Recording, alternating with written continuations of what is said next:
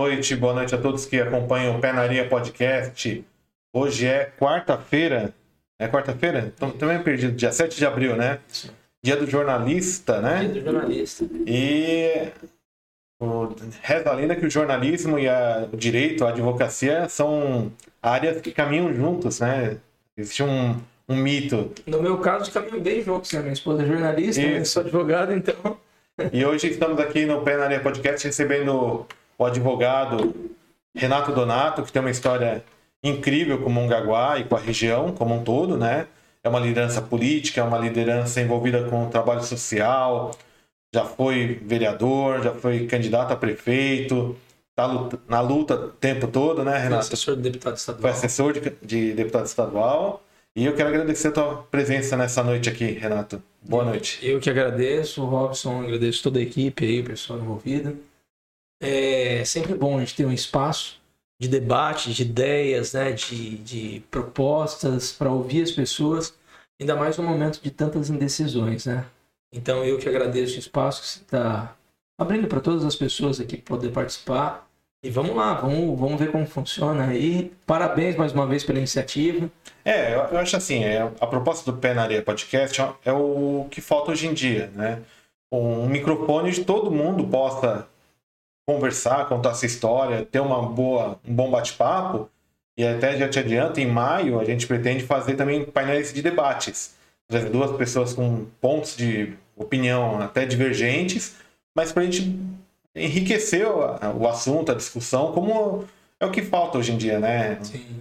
no Brasil, na, na região, na Baixada Santista e também em Mongaguá, Itanhaém, Peruíbe, Praia Grande. Falta isso pra gente aqui, porque é que nem eu falo que os grandes podcasts estão na capital. O Flow, o Podpah, o Inteligência e por aí vai, os grandes. E é o que já acontece.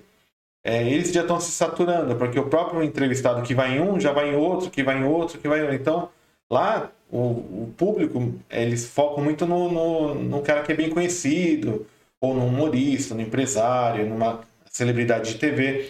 Só que a Baixada Santista é grande. Você tem caminhada Sim, por toda a Baixada Santista, tudo.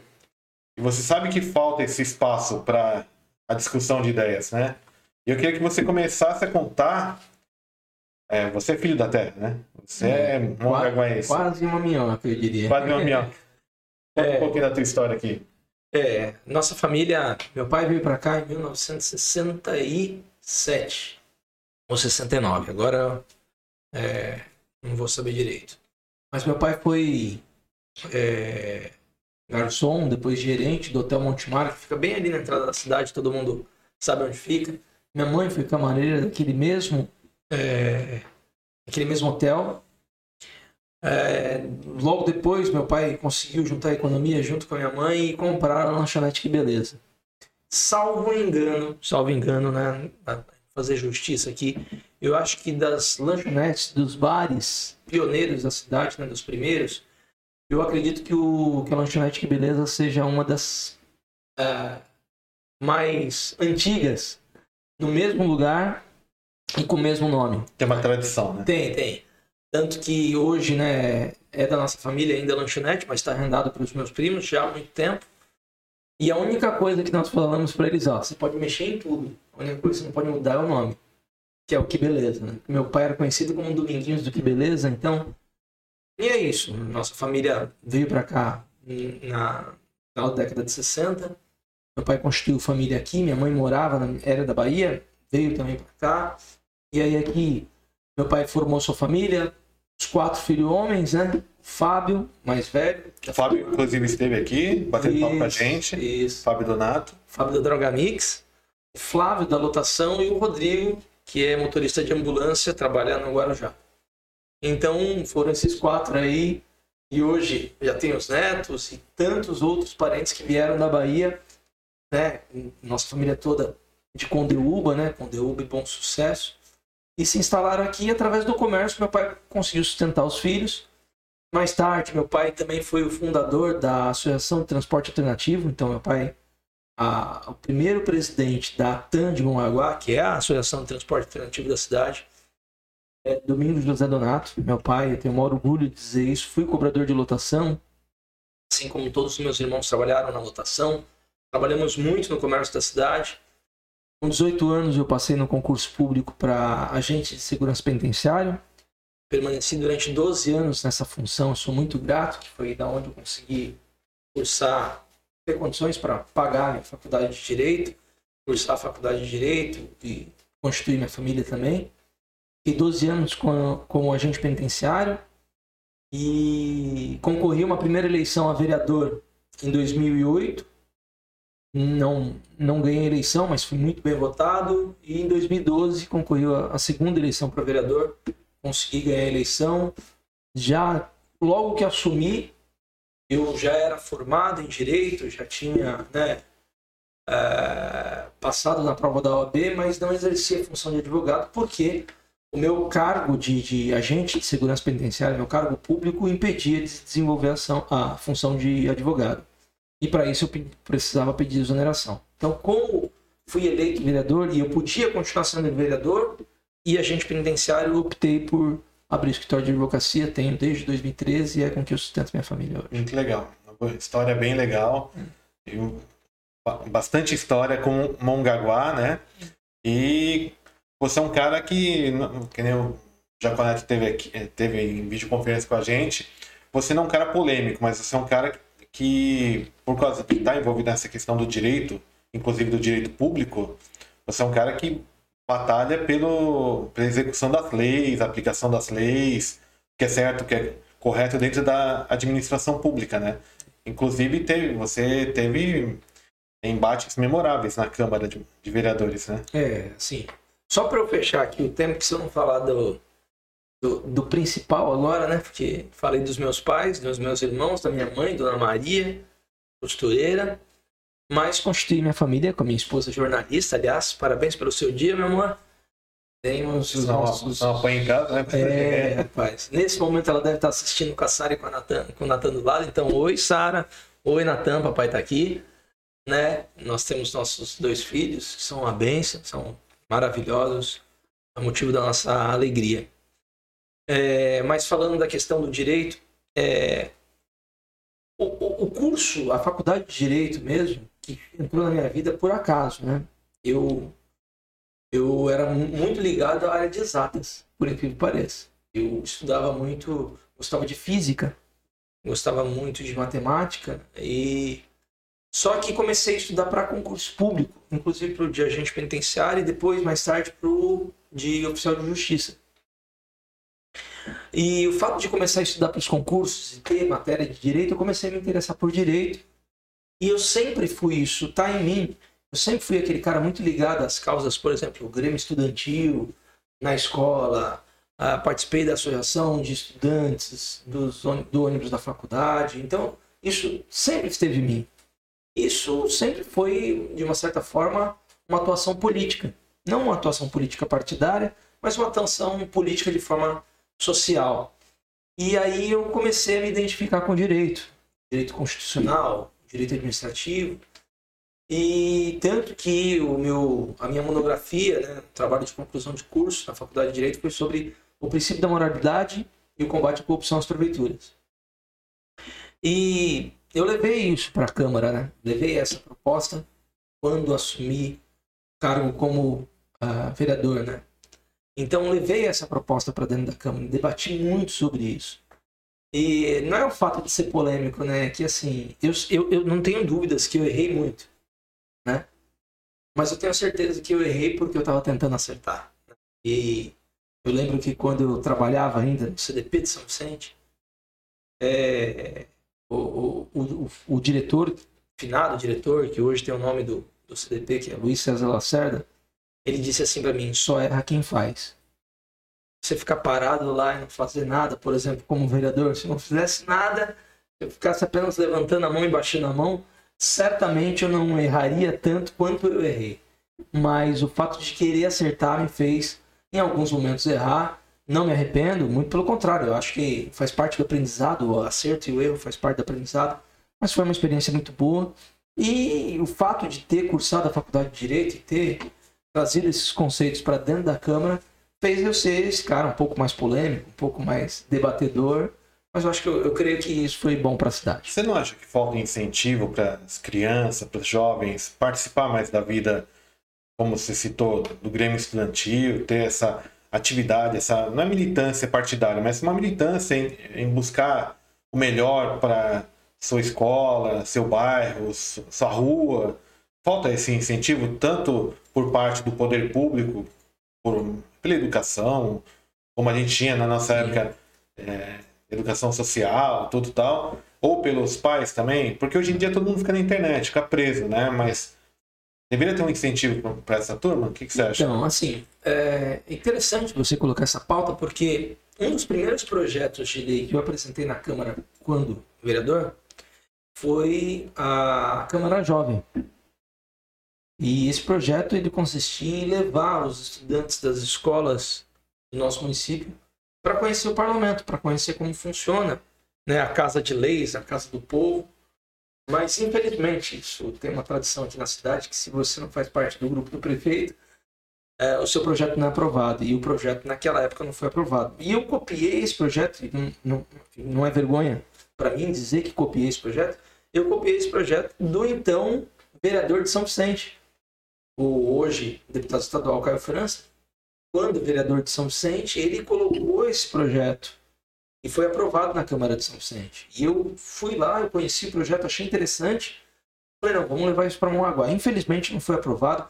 Eu até acredito que agora eles colocaram também. Mas... É, ele foi aprovado foi... recentemente. Isso, né? Mas na nossa época, isso lá em 2013, foi rejeitado, foi, foi, foi negado, né? foi votado a maioria, que era a base do prefeito, votou contra esse projeto.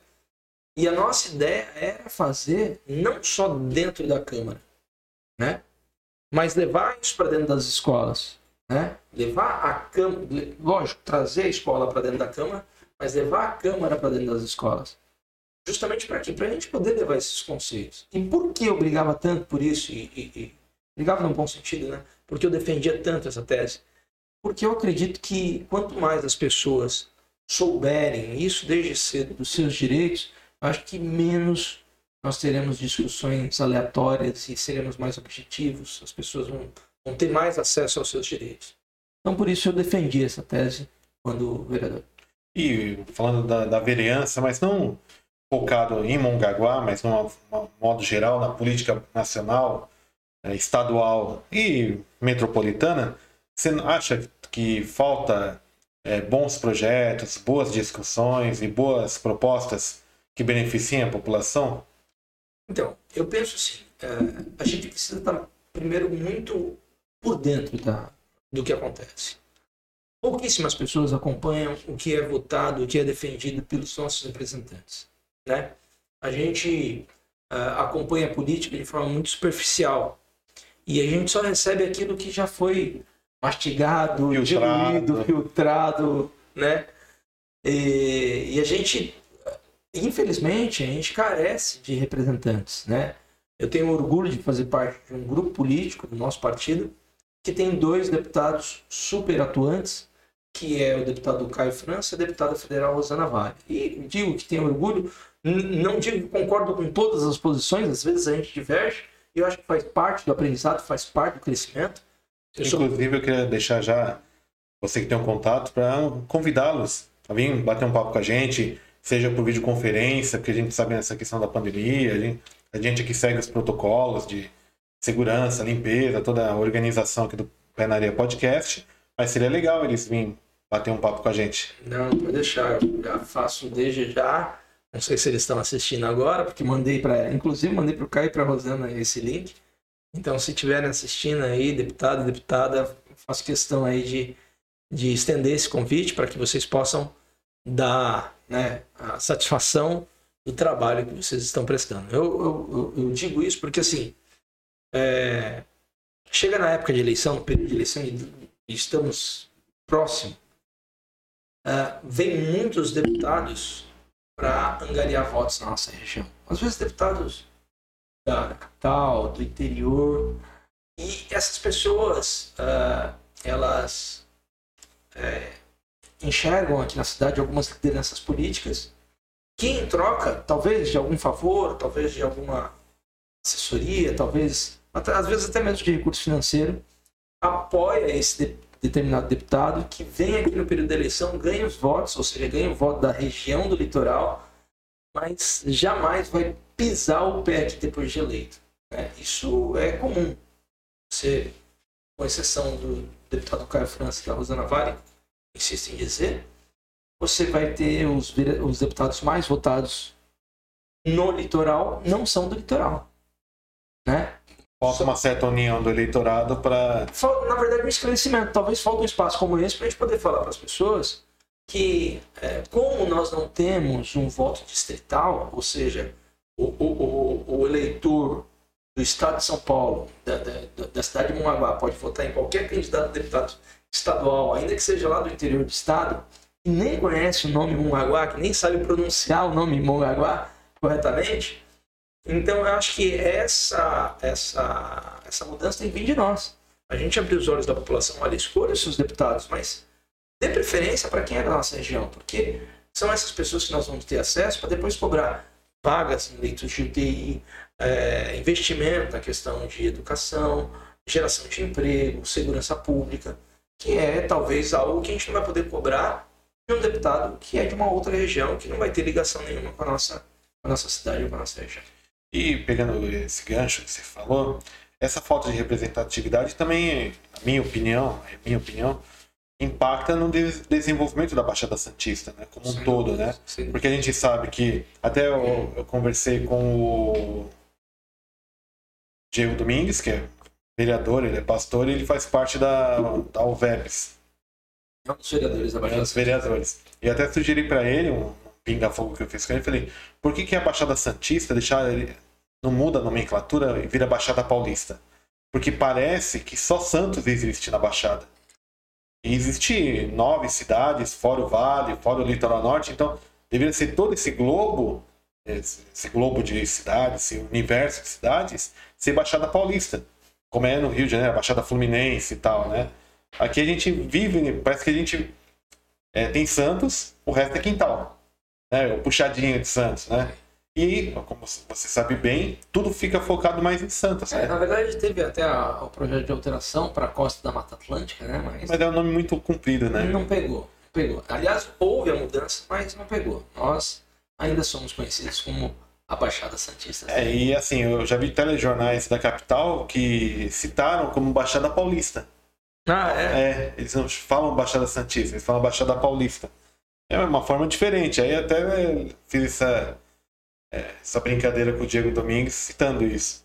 E aí, eu, isso que eu te pergunto: você tem essa visão de que falta investimento para a Baixada Santista? Falta Porque tem muita gente. Falta, como eu disse para você, falta representação. Tem muita gente aqui, né? Se você, é, a, se você pegar a quantidade de habitantes na nossa região, você vai ver que a proporção de recursos financeiros que é deixado, por exemplo, para a área de saúde, é inferior a outras regiões. E isso se dá não por causa da quantidade da população, mas por causa da falta de representação. Porque, infelizmente, por exemplo, falando de, de representatividade em termos de deputado estadual, que é o que tem mais a ver com a gente. O deputado estadual mais votado na nossa cidade, de Mongaguá, nem sabe que, que existe Mongaguá. Com todo respeito, todo respeito. Mas foi a deputada estadual Janaína Pascoal. Eu não lembro dela ter vindo de Mongaguá para fazer campanha mas ela foi a mais votada na nossa cidade.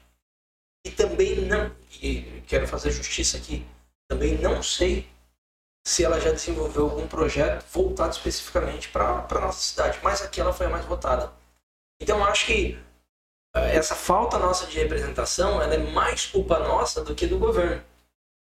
Porque o governo ele vai atender os anseios dos, dos políticos eleitos. Se tem mais políticos na região de Sorocaba, de Campinas, eles vão cobrar mais o governador e vão ter mais espaço com o governador. Deixa eu só falar um, um alô aqui para as pessoas. Claro. Tem um monte de gente aqui, ó. Marcelo Duarte, várias pessoas aqui, ali a Marachila, o pessoal do nosso partido, o Marcos Libório aqui, ó, vereador de Santos, tá nos acompanhando aqui, ó. Deixando o convite aberto, aí, a gente está expandindo. Marcos Libório, tá aberto aí o convite para você aí, ó, Marcos. É, é vereador do nosso partido. Muita gente aqui, até aí, Sacheto. Todas as pessoas, obrigado por vocês estarem acompanhando aí o pé na areia. E o. Pegando esse outro gancho, você tem uma ligação, como você citou, você foi assessor parlamentar do deputado Caio França, Sim. né? E como é que é o trabalho do Caio? Ainda você tem uma, uma certa Sim, ligação sim, com ele, né? sim. É, eu sou, hoje sou presidente do partido, né? E Mongaguá, o PSB. 2015, É, o PSB. E a gente tem uma ligação constante e o Caio ele faz questão de participar das nossas reuniões. Nós aqui no Mongaguá nós fazemos é, reuniões ordinárias mensalmente e extraordinárias né, quando há necessidade. Na última segunda-feira, segunda-feira dessa semana, nós tivemos uma reunião com o Caio na, na semana passada, na quarta-feira da semana passada. E essa proximidade é muito importante. Eu, a experiência que eu tive no parlamento, né, de ter assessorado o Caio né, por um ano na Assembleia Legislativa, foi muito importante. Eu acho que fez é, abrir muito a minha visão do que é o parlamento, da, da discussão que acontece na capital. né. eu lembro que algumas vezes eu chegava lá na Assembleia para acompanhar algum debate e começava pouco depois do almoço, duas, três horas da tarde, e dependendo do, do assunto, passava da meia-noite e o plenário estava lá debatendo assuntos de extrema importância. Eu acredito que a atuação do Caio, nesse momento, principalmente, ela é singular, porque ele faz um, um- um- um contraponto ao governador, ao, ao governo do estado, e é um contraponto inteligente. Por exemplo, ah, agora, segunda-feira dessa semana, ele levantou essa questão do governador ter destinado 8 milhões de reais sem licitação para a contratação de uma empresa que está ligada com a TV Cultura, a Fundação Ah, sim, É. o- tá todo mundo comentando. Manhattan, sim, mas foi o deputado Caio França que colocou esse debate. Será que é o momento de se colocar 8 milhões de reais em investimento em, em- em publicidade, né? E no momento que a gente está com tantos problemas de saúde, eh, de, de, de, de recursos para as pessoas. Então, eu acho que esse, esse contraponto é importante. Mas nem todo mundo está acompanhando, por isso que é importante espaço como esse aqui para a gente poder levar É, informação. já tá todo mundo falando que é uma Mata, uma Mata Connection. É. O contrato que a TV Cultura firmou com o pessoal do Manhattan Connection. Só deixar bem claro, né? Eu, eu por exemplo, sou, é, eu sou fã da TV Cultura. Né? Gosto muito da TV Cultura. Né? A, a sua programação é muito interessante. Mas eu acho que o que o deputado Caio França colocou, eu acho que é importante para a gente estar debatendo, a gente estar acompanhando. E essa é a função do deputado, essa é a função do parlamento. Então, eu acho que a gente está bem representado. É, existe uma discussão muito firme nesse sentido de que é, acredita-se que o Brasil, por exemplo, não deveria ter uma TV estatal. Ou o Estado de São Paulo ter uma TV própria. Porque é um jogo de interesses, né? Pode virar um jogo de inter- interesse. Porque na, na teoria, né, como você é um cara do direito público, né? A teoria é linda, né? O papel. é- agora a prática que destoa da realidade, né? E aí pega esse caso, 8 milhões num contrato de um programa de TV, que é, até o horário ele é mais à noite, né?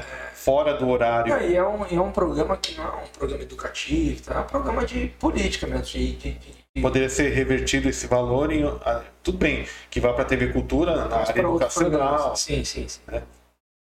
E Renato, voltando aqui para o universo Mongaguá, é, a tua experiência na Câmara de Vereadores, como foi? O que, que você, como você disse, aprendeu, você errou, tudo, mas a, o poder público, o poder político, não só Mongaguá, outras câmaras, a Assembleia Legislativa, o governo federal, a Assembleia, o Congresso Nacional, você acredita que precisaria ter uma reforma no contexto geral? Porque, É assim, como você eu- disse, tem, tem gente que vai lá só para levantar a mão, né? É, não, mas assim, mas é, ape- como eu falei da questão dos deputados estaduais, isso serve também para o município, as pessoas criticam muito os políticos, mas eu falo que o político ele é, na verdade, um membro do nosso meio. Se a gente critica que a, a- a- massa política, existem muitos políticos corruptos, o fato é que o político ele é extraído da sociedade. Né? Ele é um de nós que nos representa. Então, se hoje a gente tem um nível de políticos que não nos agrada, é porque nós não nos agradamos em essência. Que nós também falhamos em muitas coisas. Falhamos em fiscalizar, falhamos em votar. Mas, como eu tenho o dever de falar da minha experiência, eu, eu agradeço a Deus por ter tido a oportunidade de representar né, a população de Congaguá como vereador. Fiz muita coisa, fiz muita coisa. Falo para você, porque não descansei, porque sou assim, isso é, é do meu do meu perfil. Eu sou um cara que estou sempre buscando alguma coisa, sempre fazendo alguma coisa.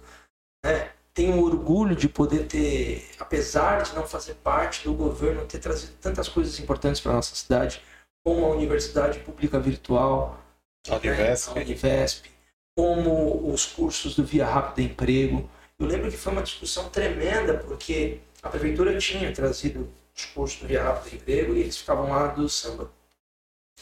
E eu queria ter trazido mais cursos, né? E aí consegui né, mais cursos. O problema é que como eles estavam vindo através do meu requerimento, através do meu pedido, porque fui lá, na época até o, o, o secretário era o Dr. Marco Antônio, de Praia Grande, nosso vizinho, um abraço para ele. E eu fui lá conversar com ele e falei, doutor Marco, eu faço questão de trazer outros cursos para Mongaguá. Trouxe hotelaria, é, é, panificação, é, é, manicure, garçom, todos esses cursos. Só que a prefeitura na época, né? É, na, falou que não tinha porta. lugar para receber as carretas. E eu já tinha conseguido todas as autorizações, olha isso, né? Eu tinha conseguido todas as autorizações, as carretas estavam disponíveis. O problema é que essas carretas não poderiam ficar em qualquer lugar. Tinha que ter segurança para as carretas. E foi uma briga tremenda, porque eu falei, meu, e agora? E a prefeitura falou, nós não temos onde deixar as carretas e não vamos disponibilizar de guarda municipal para ficar vigiando, porque é um investimento tremendo. Cada carreta dela, daquela, em equipamentos, ela custa mais de 3 milhões de reais.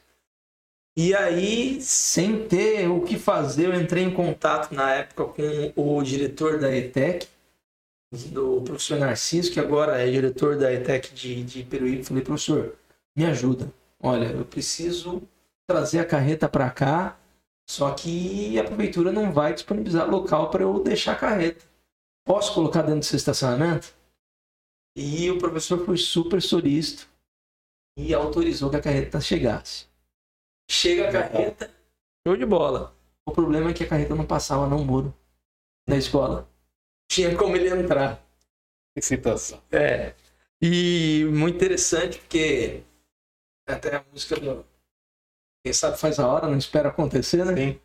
Eu lembro que eles estavam com um projeto também que nós conseguimos, que era o Via Rápida Emprego, que eram os presos do CPP de Mongaguá que estão pintando a, a, a, a ETEC. E ele chamou um dos, dos presos que estava lá e falou assim: dá para você quebrar um pedaço do muro ali? E pegaram uma reta, a carreta do lado de fora, quebraram um pedaço do muro da, da escola a carreta entrar, depois foram lá e construíram e deixaram certinho. E foi assim que a gente trouxe as carretas do Via Rápida Emprego para Mongaguá, com vários cursos. Também consegui trazer para Mongaguá, fazer em Mongaguá, copiado depois pela cidade de registro, a, a saúde no bairro. Nós levamos para vários bairros da cidade. Meu irmão Fábio também me ajudou demais com insumos da farmácia.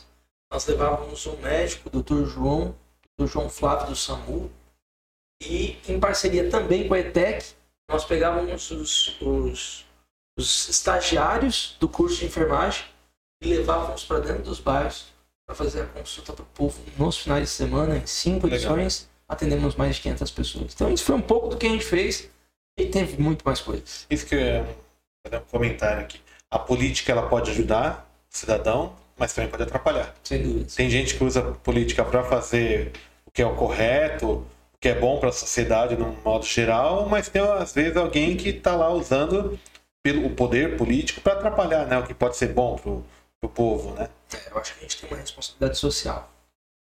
Acho que a partir do momento que você empresta o seu nome e a sua vida para representar uma população, é, a gente passa a ter uma responsabilidade com os nossos atos, as nossas opiniões, aquilo que a gente fala, aquilo que a gente faz.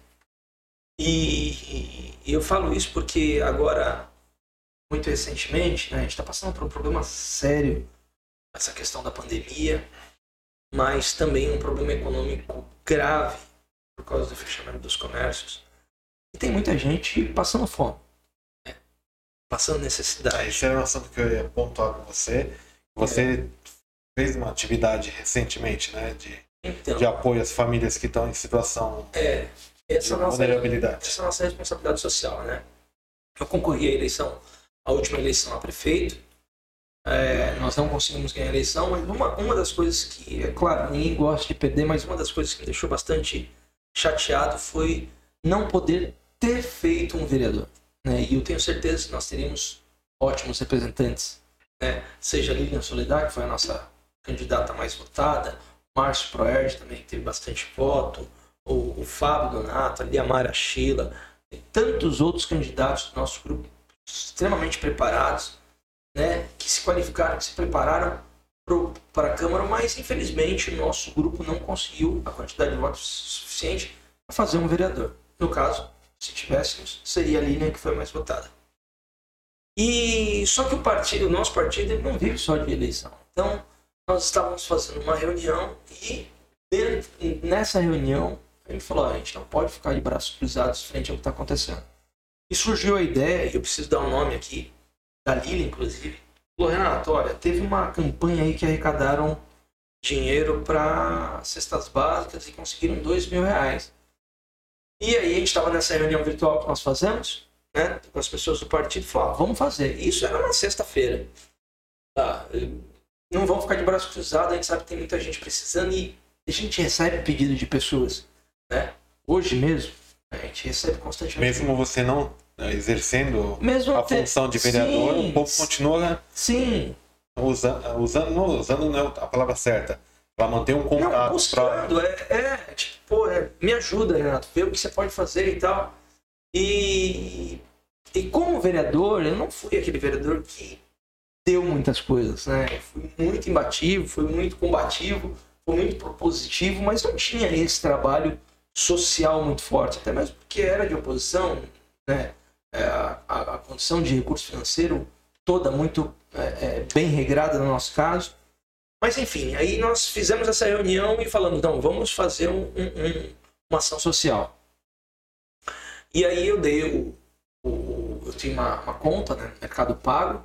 Depois eu conto um outro detalhe que poucas pessoas sabem, mas eu vou hoje vão saber de detalhes, claro. né? Eu fiz lá a chave Pix e a gente lançou. A nossa reunião foi na sexta. Já na sexta a gente já distribuiu, separamos a equipe. Aí o DET ficaria responsável pela organização, a Creuza ficaria responsável pela para acolher o nome das pessoas, para os endereços. A, a Lilian e a Mara me ajudava na distribuição, o Márcio Proerd na fiscalização dos recursos, porque a gente, separa, a gente fez comissões mesmo dentro do nosso grupo. E aí, lançamos na, no sábado de manhã, nove e meia da manhã, fiz lá uma lista de transmissão, convidei as pessoas, falei, olha, tá aí, quem quiser, uh, faça um de dois reais, né? faça um pix de dois reais pra gente comprar a cesta básica. Sim. E na primeira hora, cara, a gente conseguiu mais de mil reais. Na verdade, 960 reais na primeira hora. Isso nos surpreendeu.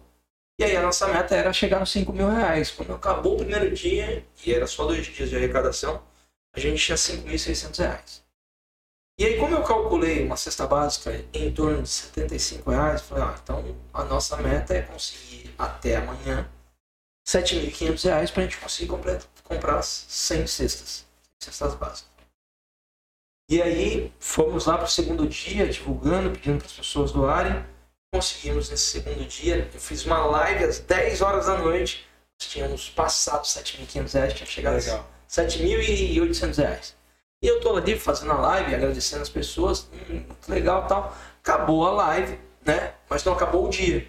Sim, continua. Quando acabou a live, eu fui olhar o saldo da conta, porque eu não, durante a live houveram outras doações e aí a gente chegou em R$ 11.441,41 que a gente teve nos dois dias de arrecadação.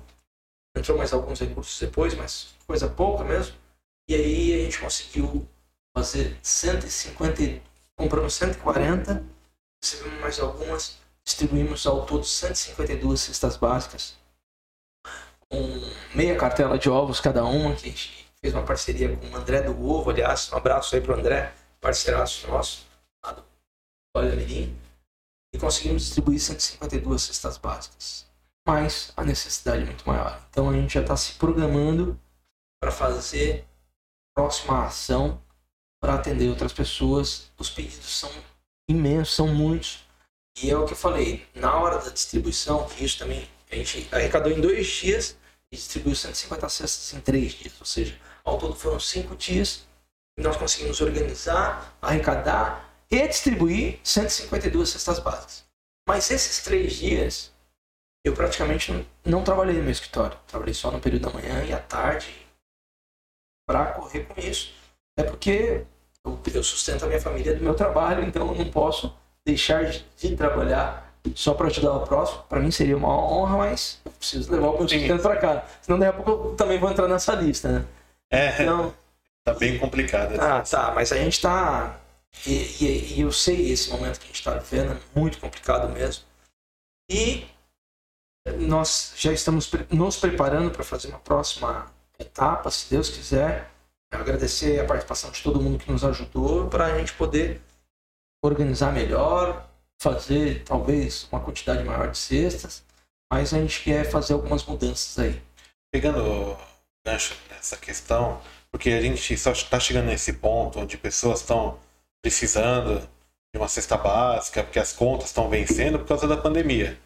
Que quem está acompanhando o noticiário geral sabe que a pandemia não vai se resolver agora nesse ano pelo andar da carruagem e ainda falta tem muita gente com dúvida inclusive até eu estava vendo noticiário recente internacional né porque a imprensa brasileira aí eu faço uma crítica construtiva à imprensa brasileira inclusive no dia do jornalista né porque falta informação fica acho que assim polarizou muito a discussão a briga ah, porque Bolsonaro, Dória, governador da X, Y, prefeito tal, o STF.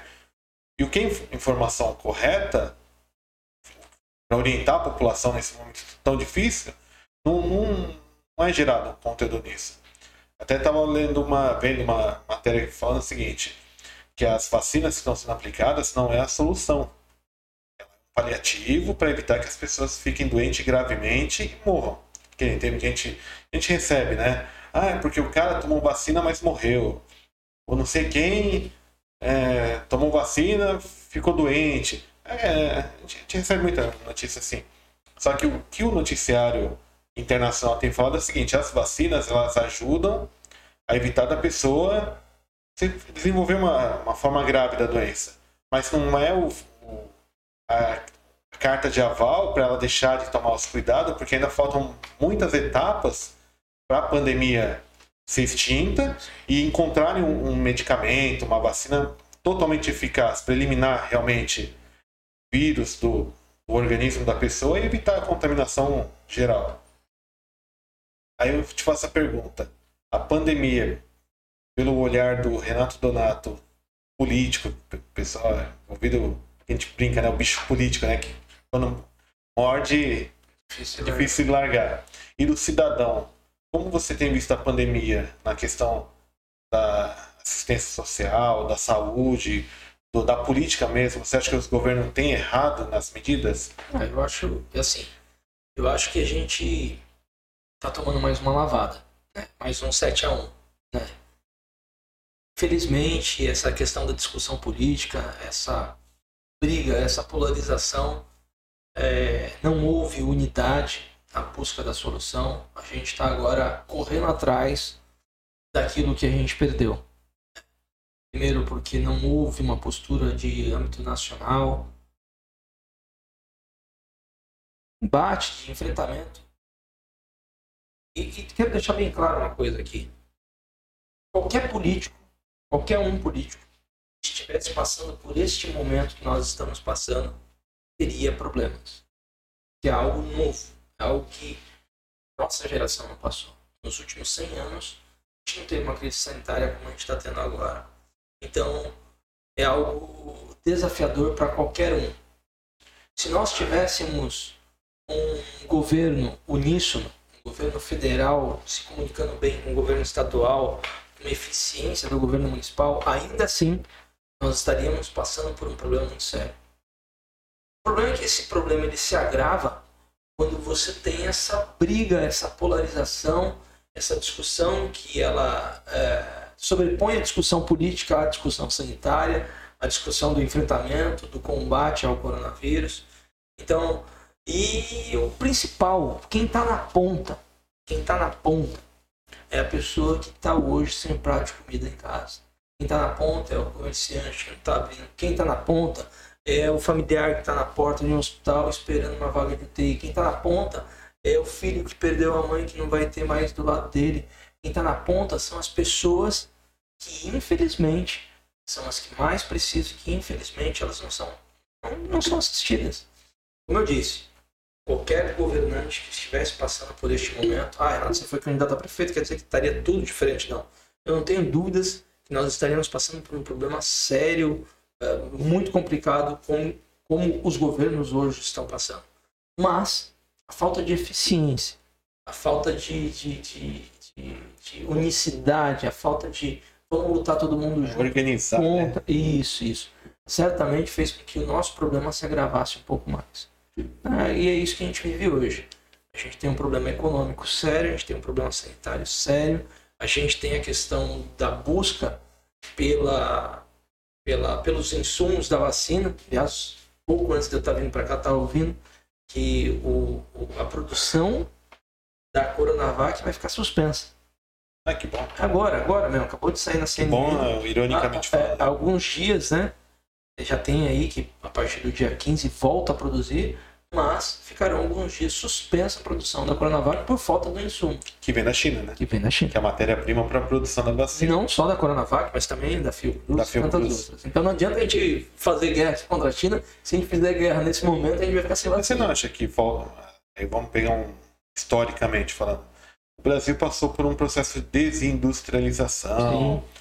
A falta de investimento na ciência, na tecnologia, que nem você falou você é um cara, era um cara de exatas que foi para o direito. É, falta recurso, né? Para áreas prioritárias, que é a educação, a ciência, a tecnologia, o incentivo à indústria, né? Para a gente não ficar dependendo de todo tudo que vem é de fora. Sim. Nada é daqui a uns dias nem gente mais nasce no Brasil, né? não nasce lá fora e volta para cá, né?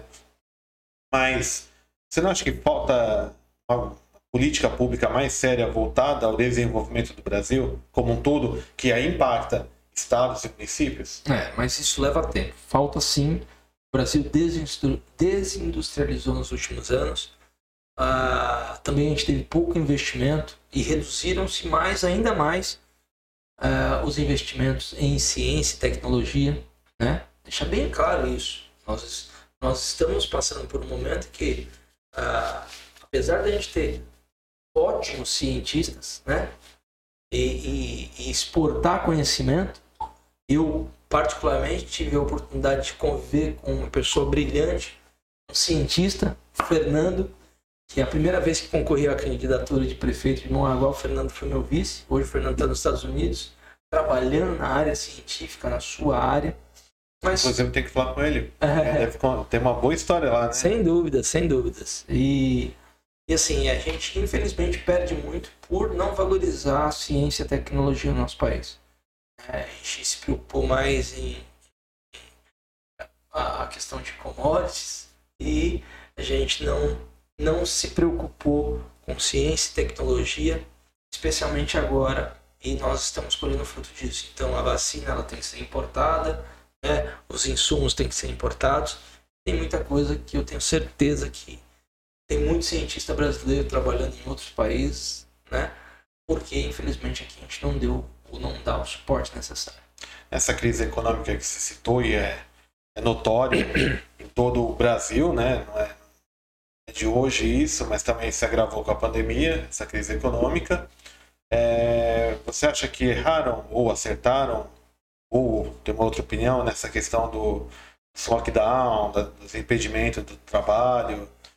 O que, que você acha que qual deveria ter sido reavaliado, ter uma avaliação melhor? Porque assim, é, O Brasil não é como outras nações, onde o cara, que nem um, o podcast que o Monark citou. É, legal, decreto lockdown, mas o governo deveria dar dois pau, dois mil reais pro cara. Falar, amigão, tô te decretando lockdown, você não vai, vai ficar em casa, mas tô, ó, fica, fica em casa, tô te apoiando. No Brasil não, não acontece isso. É, não, é, é assim. Mais uma vez, a gente está vivendo uma experiência única, né? E o problema é que o custo dessa experiência era muito caro. Custo em vidas, primeiro, mas custo também em, em, em financeiros, em economia, em empresas sendo fechadas, em famílias perdendo seu sustento. Então, uh, eu penso que a gente falhou muito, muito mesmo, por causa, como eu repito, por causa dessa falta de união. Né? A questão do lockdown, você falar, a pessoa ficar em casa, sendo que ela tem o seu salário mensal e tudo mais uh, garantido, para essa pessoa é, é, é mais confortável. Agora, para você falar, por exemplo, para uma pessoa que trabalha na feira, vou dar um exemplo do feirante. Né? Sem falar das lojas e tal, eu sou filho de comerciantes, minha família toda depende do comércio. Eu sei o que é ficar uma porta de comércio fechada. Minha mãe até hoje, já beirando seus 70 anos, ainda tem a sua lojinha lá de costura de roupas. É... Mas você falar para um feirante, boa parte deles trabalham por dia, recebem por dia olha, vai para casa, fique em casa, que agora a economia vai fechar. Quando ele chega em casa, ele tem um outro problema, que é como ele vai sustentar sua família. Porque se ele trabalha para comer e ele não trabalha, então ele não come. E muitas dessas pessoas não entram sequer no programa do governo. Porque Sim. elas não são é, é, é, identificadas. São os anônimos. São pessoas que trabalham diariamente, ganham seu dinheiro, não se inscrevem em nenhum cadastro social, porque elas sustentam com seu, com seu recurso. O problema é que ela não pode hoje ganhar o seu recurso. Renato, quer dizer que você é contra as medidas restritivas? Não. Só que eu acho que elas devem ser melhor estudadas para serem aplicadas. Não dá para você falar para uma, uma pessoa, olha, vai para casa e fica em casa, se você não dá suporte para essa pessoa ficar em casa. Né?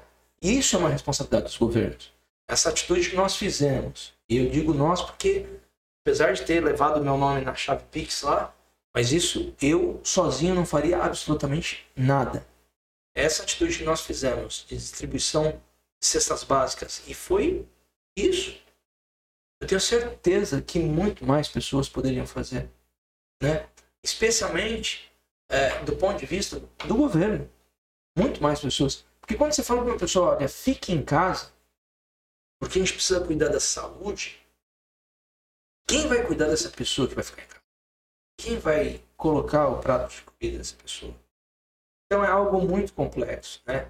E só dando um exemplo aí, a questão das feiras livres. Né? Eu, eu, uma coisa que eu não entendo, né?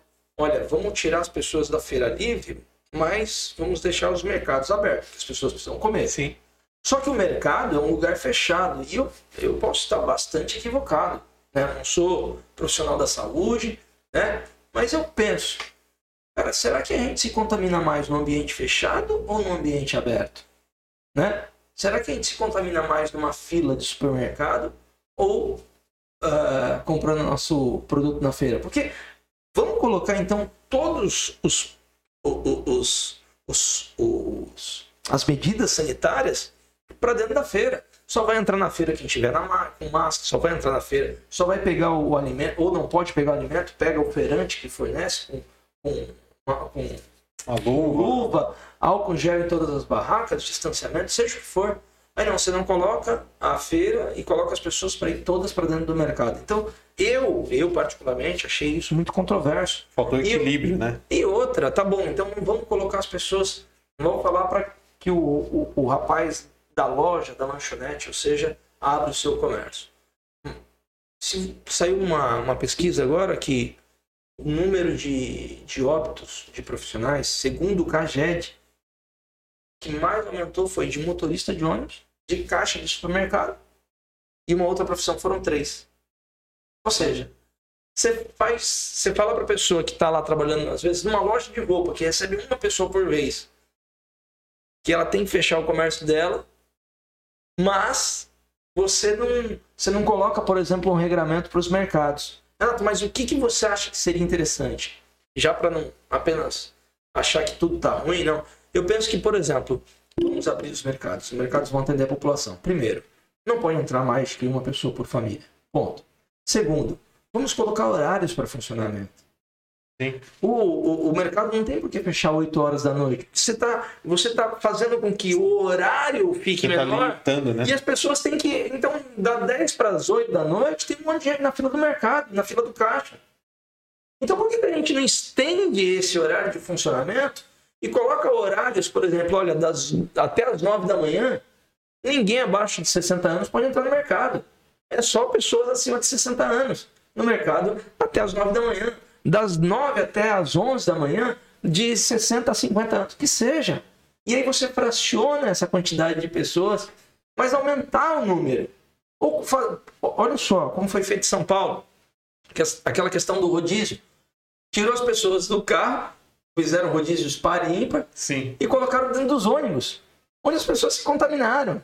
Então, assim, é, não é só criticar, tá? Porque é muito fácil criticar estando lá de fora. Como eu disse, antes de falar qualquer coisa, eu disse, é muito esse momento que os governantes estão passando, o presidente da República, o governador de estado, o prefeito da nossa cidade, os vereadores, todos eles estão passando por um momento único. Apenas criticar é muito fácil né? Apenas criticar seria algo muito fácil. Atacar pedra seria muito fácil. Mas é, existem críticas que precisam ser feitas. É, e tem que fugir do- da, da teoria do papel, né? Porque assim, o Brasil ele é muito plural. né? A nossa realidade de Mongaguá é diferente da realidade de Itanhaém, que é diferente da realidade de Praia Grande, que é, é diferente da realidade de uma cidade como Sorocaba ou a capital. Né? Cada cidade deveria ter uma orientação, né? Como você falou, deveria ter uma linha de pensamento e uma pequena adaptação para cada realidade, né? Porque que nem a gente vive numa cidade de praia, tem não sei quantos mil oportunidades de ambulante, certo? E os ambulantes hoje não podem trabalhar na praia, né? É um, eu tô, só um exemplo, né? Quem você falou, o cara vende calçado, ele não vai atender 200 pessoas Não vai. numa tacada, Não, né? não vai. E assim, ah, mais um exemplo. Né? No final de semana você foi. Isso antes do, do fechamento completo, né? Primeiro fecharam as lanchonetes né, e tal. Eu lembro que eu fui comprar um frango no final de semana. No final de semana os mercados estão abertos. E eu costumo comprar frango, né, fazendo merchan aqui no Que Beleza ou na Rosalinda. Por coincidência, são todos da minha família. Mas aqui a minha família, particularmente, sabe cozinhar muito bem, né? Aliás, um abraço para sua mãe, Ah, para dona Rose, falando de cozinha, que faz uma lasanha de, de berinjela maravilhosa. Foi aniversário dela, sim, né? sim. Essa semana, parabéns para ela. E. é, Mas aí fecharam as lanchonetes, né? Os restaurantes, né? As pessoas não podiam comprar o frango assado lá. Só que a fila do mercado que vende frango assado estava lotada. Então quer dizer, quer dizer que o coronavírus que não anda aqui, ele anda ali. É, é, algumas coisas que, para mim, Pode então, dar lógica, né? Podem dar lógica. Não, tá bom, então vamos fazer lockdown. Então, lockdown é outra coisa. Lockdown não é isso que nós fizemos. Lockdown é fechamento completo. Será que a gente tem estrutura para fechar tudo? Né? É, não, não temos, a verdade é essa. A gente não tem Entendeu? como balizar isso no Brasil, né? Eu- só para dar um exemplo do que está acontecendo. é, eu andei por todos os bairros da cidade para fazer a entrega das cestas básicas. Eu fiz questão de em todos os bairros. Eu fui lá no Areião, fui no Cavalo Marinho, vim aqui no Jussara, na Arpoador, no Jardim Leonor, na Vila Operária, na Vila Atlântica. Andei em todos os bairros da cidade. E nos bairros, o que eu percebi foi que as pessoas não usam máscara. Foram pouquíssimas casas eu fui, eu pude entregar o alimento, para dizer que pouquíssimas, talvez duas, que as pessoas estavam com máscara. É, máscara. A 98% das casas que eu fui, as pessoas estavam sem máscara. Aí, nós tivemos uma. Só falar um alô aqui para um, um amigo aqui, Wagner Fidelis. Ah, Renato, Wagner. não vou sozinho, vou com meu amigo, é, lembrando do Fernando aí. Wagner Fidelis. Deus abençoe, padre. Teve um acidente grave. É, aí eu falei com ele sobre isso. É, um forte abraço aí para você. Mas então, e a, a- a nossa Câmara aprovou um projeto de lei, um projeto de lei que foi encaminhado pelo prefeito, que prevê a pena de multa para quem estiver andando sem máscara. E aí você pensa assim, pô, uma boa lei, né? Vamos, Sim. vamos punir quem não está usando máscara. Robson, quanto custa um saco, um quilo, um, um saco de um quilo de arroz? Cinco e pouco, seis e pouco, sete, tá caro. Quanto custa uma máscara? Um valor parecido, né? Cinco reais. Sete, às vezes. O pessoal vai escolher comprar o quê? Você tá A entendendo? comida ou a máscara, Você né? tá entendendo? Essa pessoa que nós fomos visitar, não é que ela não tenha máscara, às vezes ela tem, ela tem duas, três talvez. Mas ela deixa aquela máscara guardada, porque a hora que ela estiver aqui no banco, ela tem que usar. Na hora que ela estiver aqui no mercado, ela tem que usar. E a máscara não pode estar suja. Sim. Tá entendendo? Então, tá bom, então vamos punir as pessoas que, que não estão usando máscara. Mas por que nós não fizemos um programa, já que a gente sabe que máscara previne o coronavírus, por que nós não fizemos um programa em massa de distribuição de máscaras?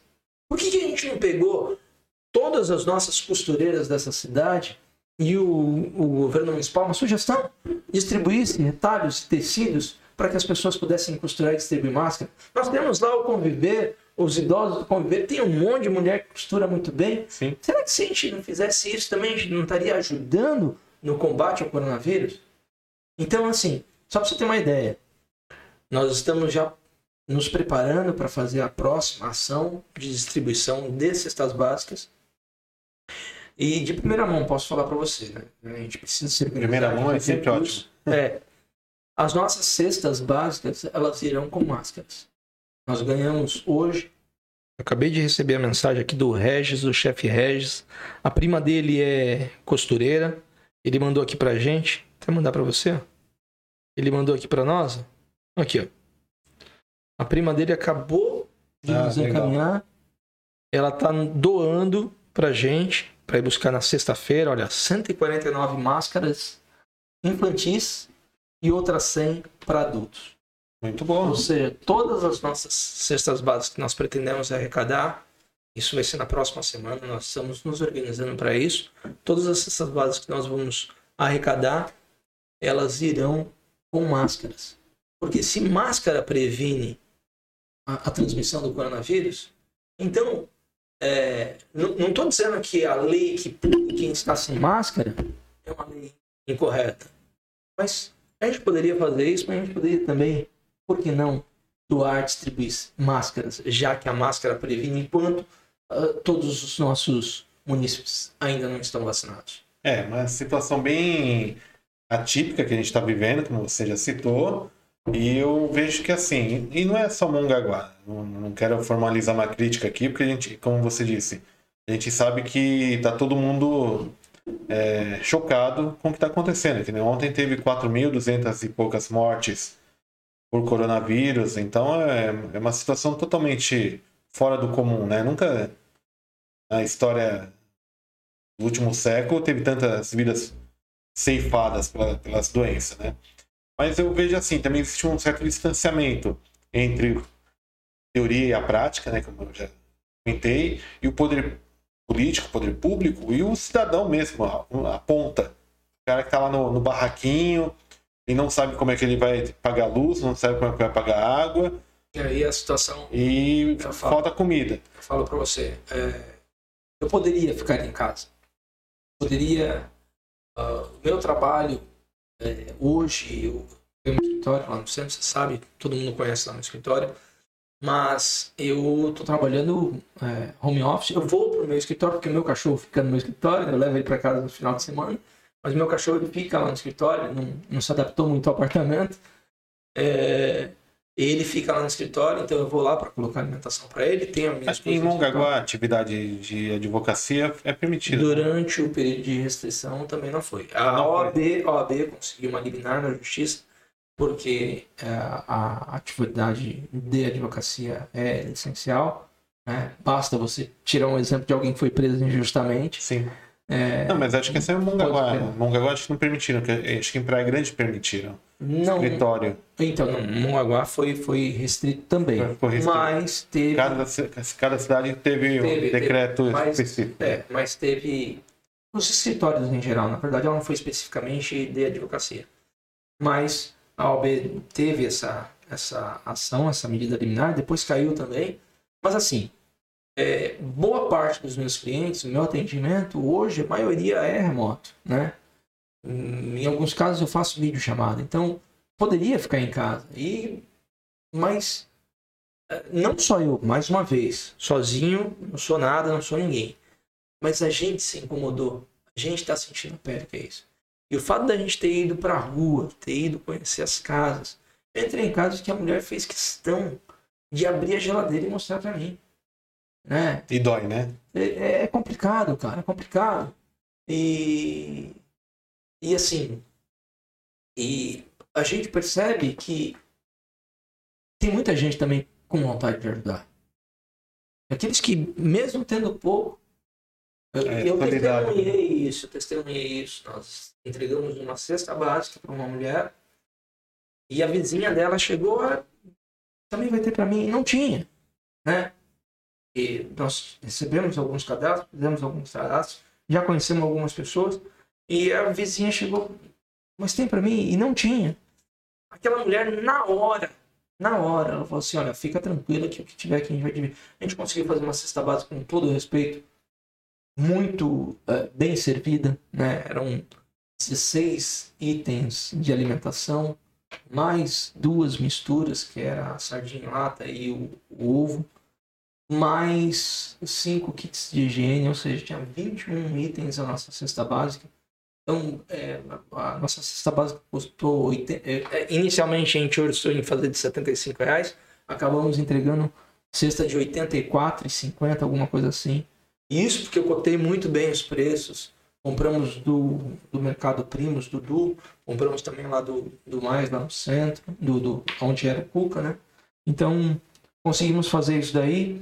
Mas, como eu disse para você, as pessoas que menos têm são as que estão mais dispostas A, ajudar. a colaborar. Então, nós pretendemos, como eu disse, fazer uma nova ação. Espero que seja tão surpreendente quanto foi a primeira. né? A gente sempre fica com medo, né? Tipo, Sim, será que sim. vai, o pessoal vai? Né? Mas eu espero que as pessoas possam participar. Nós estamos nos programando para a próxima semana. Ainda não vou divulgar, né? a- a- Quando que a gente vai começar, porque primeiro a gente quer organizar algumas coisas, como uma questão de logística mesmo, de distribuição, que isso nos deu muito trabalho. Então a gente está conversando com alguns parceiros para trazer outras pessoas para nos ajudar. Quero falar com alguns empresários, já deixo desde já aí avisado que alguns empresários, caso queiram ajudar, faço questão de divulgar depois. né? Eu sei que quem ajuda não quer ter o nome divulgado, Sim, sim. muita gente não quer. Mas se preciso for, vamos mostrar quem é que está nos ajudando a passar por esse momento. Legal, muito bom. E até quando for acontecer, é pra gente divulgar. Ah, obrigado. Manda uma mensagem É, a importantíssimo, divulga. uma divulgação importantíssima. Agora, deixa eu fazer um- uma, uma provocação, um pinga-fogo assim, pela. Mas você vai analisar pela ótica do cidadão, né? É, crise econômica, pandemia, felizmente mi- milhares de mortes, a gente passando fome. Você não acha que era hora do governo passar a navalha na carne e cortar tanto benefício que, como vocês sabem, é, existe gastos exorbitantes com alimentação na STF, que é vinhos importados. Teve até uma polêmica, acho que no ano passado. Não, da agora forma. mesmo, o Congresso Nacional, a Câmara Federal, nosso deputado, inclusive, votou contra. É, votou contra não, porque aliás foi votado, foi a mesa da Câmara que é, aumentou aí um benefício para os deputados federais. Você Então, não acha que era, era hora de cortar tudo isso? cara, é- é- é- falar isso é o óbvio. É o óbvio. Não, porque Claro que a gente tem mas eu acho fazer às vezes a população não tem essa percepção Ah, tem. de que tem muito dinheiro Tem, tem. lá sendo gasto Tem. na máquina Ah, pública. pra você ter uma ideia, o- já falar de, de- de governadores, o governador que gastou 8 milhões com o programa, né, o presidente da república gastou 2 milhões com as férias. Então, você vê que a gente não está escolhendo nome aqui, tá? Que daqui a pouco vai terminar aqui, as pessoas vão me massacrar na rede social, porque falei eventualmente mal do governador ou do presidente, não é mal do governador, é das atitudes. É porque o dinheiro é nosso, né? O que foi gasto, por exemplo, nas férias do presidente foi mais do que foi gasto nas férias da, da Inglaterra. Entendeu? Então é muito dinheiro, entendeu? Mas assim, é, como eu disse, o político ele não é ninguém excepcional. Não é nenhum mito. Não, não é. É alguém do nosso meio. Até porque ele só sobrevive com o nosso dinheiro. Né? É, é alguém do nosso meio foi escolhido entre dentre nós foram escolhidos para nos representar. Então, o que nós temos hoje nos representando é fruto daquilo que a gente é, pelo menos na sua maioria. Né? A maioria assim escolheu. Então, é, os frutos que hoje nós colhemos é em razão das nossas escolhas, sim. E assim, eu acho que é o momento da gente, apesar das, das duras críticas que faço, devo reforçar mais uma vez, eu estou sendo insistente, isso que os nossos governantes estão passando é um momento único, né? É, qualquer pessoa que estivesse no lugar deles, inclusive eu, certamente estaríamos com muitos problemas pela frente para decidir. É muito fácil.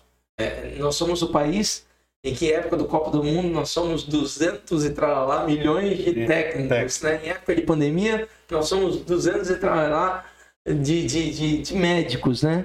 E Sim. agora juristas também, porque todo mundo tem um pitaco para dar sobre as decisões do Supremo Tribunal Federal, né? Mas é, é o que eu falo. É, essa oportunidade que nós temos hoje, esse momento que nós estamos vivendo, é um momento de crescimento. Acima de tudo, é um momento de crescimento. Quando nós olharmos para trás, daqui a alguns anos, poucos anos, nós vamos ter uh, o registro do que nós vivemos hoje. E hoje, talvez a gente não está é, é, conseguindo mensurar isso. Todos nós estamos sofrendo, mas essas decisões estão sendo tomadas hoje pelos governos de hoje, elas estarão nos livros de história. E nós vamos olhar, a nossa geração, os nossos filhos vão olhar para trás e vão falar assim: Meu Deus, eles não se falavam. Eles não falavam a mesma língua no momento que mais. E tem um, um, um preceito bíblico que diz que casa dividida não permanece de pé. Ela rui, ela cai. A nossa casa, a nossa nação hoje, ela está completamente dividida. Isso é muito ruim não é ruim para os políticos que estão brigando entre eles, porque na verdade eles jogam para a torcida. Ruim é para quem está na ponta, ruim é para quem está aqui, ruim é para quem tem que ir trabalhar e não pode ir trabalhar, ruim é para quem precisa dar de comer para sua família e não tem, ruim é para quem precisa de uma vaga de UTI. Eu, nós, eu recebi ligações de pessoas, Renato, precisa de uma vaga de UTI. Meu Deus, o que, que nós vamos fazer? Ruim é para quem está né? precisando de oxigênio e não consegue respirar. É, a gente vive uma situação muito complicada. Eu só queria fazer esse pinga-fogo contigo, essa provocação que eu te perguntei, dessa necessidade do, da máquina pública, principalmente a federal, né? Porque tudo recurso vai, boa parte, à federação, né? Congresso, Senado, gasta-se muito dinheiro lá. Sim. Com frota, com paletó, com moradia. Né? Eu acho que era hora de colocar em pauta mesmo e aprovar o corte disso. É. Acabar é. com as regalias. É difícil. Não, mas. Na prática é difícil. Não, mas eu, eu, eu falo isso porque. Eu entendo, mas, mas eu acho na, assim, falta. Aqui na, na, na Assembleia Legislativa do Estado de São Paulo, e sei isso por causa do deputado Caio França, os deputados eles fizeram um corte, não, não lembro se foi de 30% ou 50%. E esses recursos foram destinados para o governador, para o governador usar em saúde. Né? Fizeram isso também para os servidores, os funcionários da Alesp. Aqui os funcionários da Alesp entraram com uma ação e ganharam não podia Sim. ter a irredutibilidade dos seus salários. Mas é uma questão. Manda para o governo, o governador decide para onde vai o recurso. É capaz dele jogar numa rata connect, né? É. é, mas eu só queria apontar isso, até para a gente puxar o próximo assunto. Mas antes da gente puxar o próximo assunto, temos comentário aí, Felipe? Ah, tem, ó, Alexandre Barril da Pria. Boa noite a todos. O Márcio Praia diz assim: ó, com essa pandemia não tem pobre nem rico, todos estão passando pelos mesmos problemas. Somos todos iguais e precisamos que um ajude o outro, seja da melhor forma e do melhor jeito, nos ajude a ajudar. É, o Jaconeto citou a participação dele na sexta-feira por videoconferência, ele citou que as pessoas estão mais. Quem tem dinheiro se tornou altamente egoísta. Existe uma a percepção dele. Até desculpa. Até bom você ter falado isso, porque assim, está em discussão no Congresso Nacional a questão da compra de vacina por empresas privadas. Quero deixar bem claro no registro aqui, né? Não sou um congressista, né? não sou um deputado federal, sou um cidadão, mas quero deixar bem claro que tem muita gente é, achando que isso pode ser bom. E eu entendo que não. Nós não temos hoje vacina para todas as pessoas. E aí você pensa assim, ah não, mas se abrir para iniciativa privada, então a iniciativa privada vai comprar então vai sobrar para o SUS não, fornecer. Não, não, tem. não tem a vacina. Então não tendo a vacina, se a iniciativa privada consegue comprar, então vão dividir aquele pouco que ainda tem para todas as pessoas. Não, não alivia nada. Não, e assim, então por isso que eu falo, eu acho que a gente tem que fortalecer o SUS, sim, né? Sistema Único de Saúde, que hoje está mostrando a sua importância, a tremenda importância nós estamos nessa situação, imagina se nós não tivéssemos o Sistema Único de Saúde. Esse debate ele é super atual, super importante, porque é, há pouco, pouquíssimo tempo atrás, pouco antes da pandemia, estavam pensando em reduzir as verbas dinheiro do... para a saúde. E aí o que aconteceu. E aí, Felipe, temos... Ah, o senhor ah, né, acha que o modo que estão vacinando está certo ou o senhor não? Ah, é, então... Eu passei por uma situação muito complicada, né? Essa semana, não sei quem fez essa pergunta, mas é, se tiver o um nome aí eu cito depois. É, é, ah, tá. Então, é... a vacinação ela tá obedecendo a faixa etária, né? E na última semana minha mãe foi para vacinação. Na verdade, na semana retrasada ela foi para se vacinar. O problema é que quando chegou na vez dela já tinha acabado as vacinas, o que é natural. Chegou um pouco mais tarde, natural. Então ela falou: ó, volto depois e até chego mais cedo para a próxima vacinação. E aí o governo municipal anunciou que ia começar a vacinação de 68 anos. Já não tem 69 anos e foi para fila. Ela não conseguiu vacinar na faixa etária dela e as vacinas estavam tendo vacinação. E aí minha mãe entrou na, na fila, pegou a senha, chegou na vez dela. Não, a senhora não pode vacinar porque hoje é só 68 anos. Isso foi uma decisão equivocada do governo municipal, equivocada do governo municipal. Tanto que a gente teve que eh, entrar em contato, peguei o telefone, não é que eu tenha algum privilégio não, tá gente? Peguei o telefone no site do governo do estado, na Secretaria de Saúde, liguei para lá, né? E a funcionária da Secretaria de Saúde falou que o procedimento do o município estava errado, equivocado, porque não era só 68 anos, era a partir de 68 anos. Eu testemunhei pessoas de mais idade, inclusive mais idade que minha mãe, um senhor de 72 anos, voltando para casa, porque não lhe fora é, concedido o direito de, de ser vacinado. E, enfim, e brigamos muito. Conseguimos, inclusive, o contato da Secretaria da, da Vigilância Epidemiológica da Regional Santos falou também que o procedimento estava errado e, enfim, minha mãe conseguiu tomar a última vacina do posto de saúde e foi vacinada. E eu sei que muitas pessoas é, não puderam ser vacinadas. Então, essa falta de organização ela é, é, é, muito complicada. Essa falta de comunicação. A questão da vacina é um problema, né? E isso é um problema que não é dos governos municipais. Então, não é, é culpa do prefeito a escassez de vacinas, né?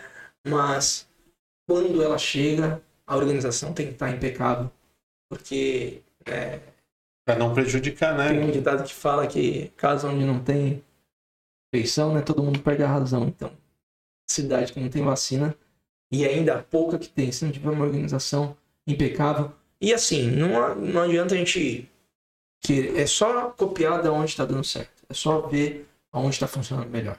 É isso. Só seguir a, a receita, né? É isso mesmo. Temos mais alguma aí?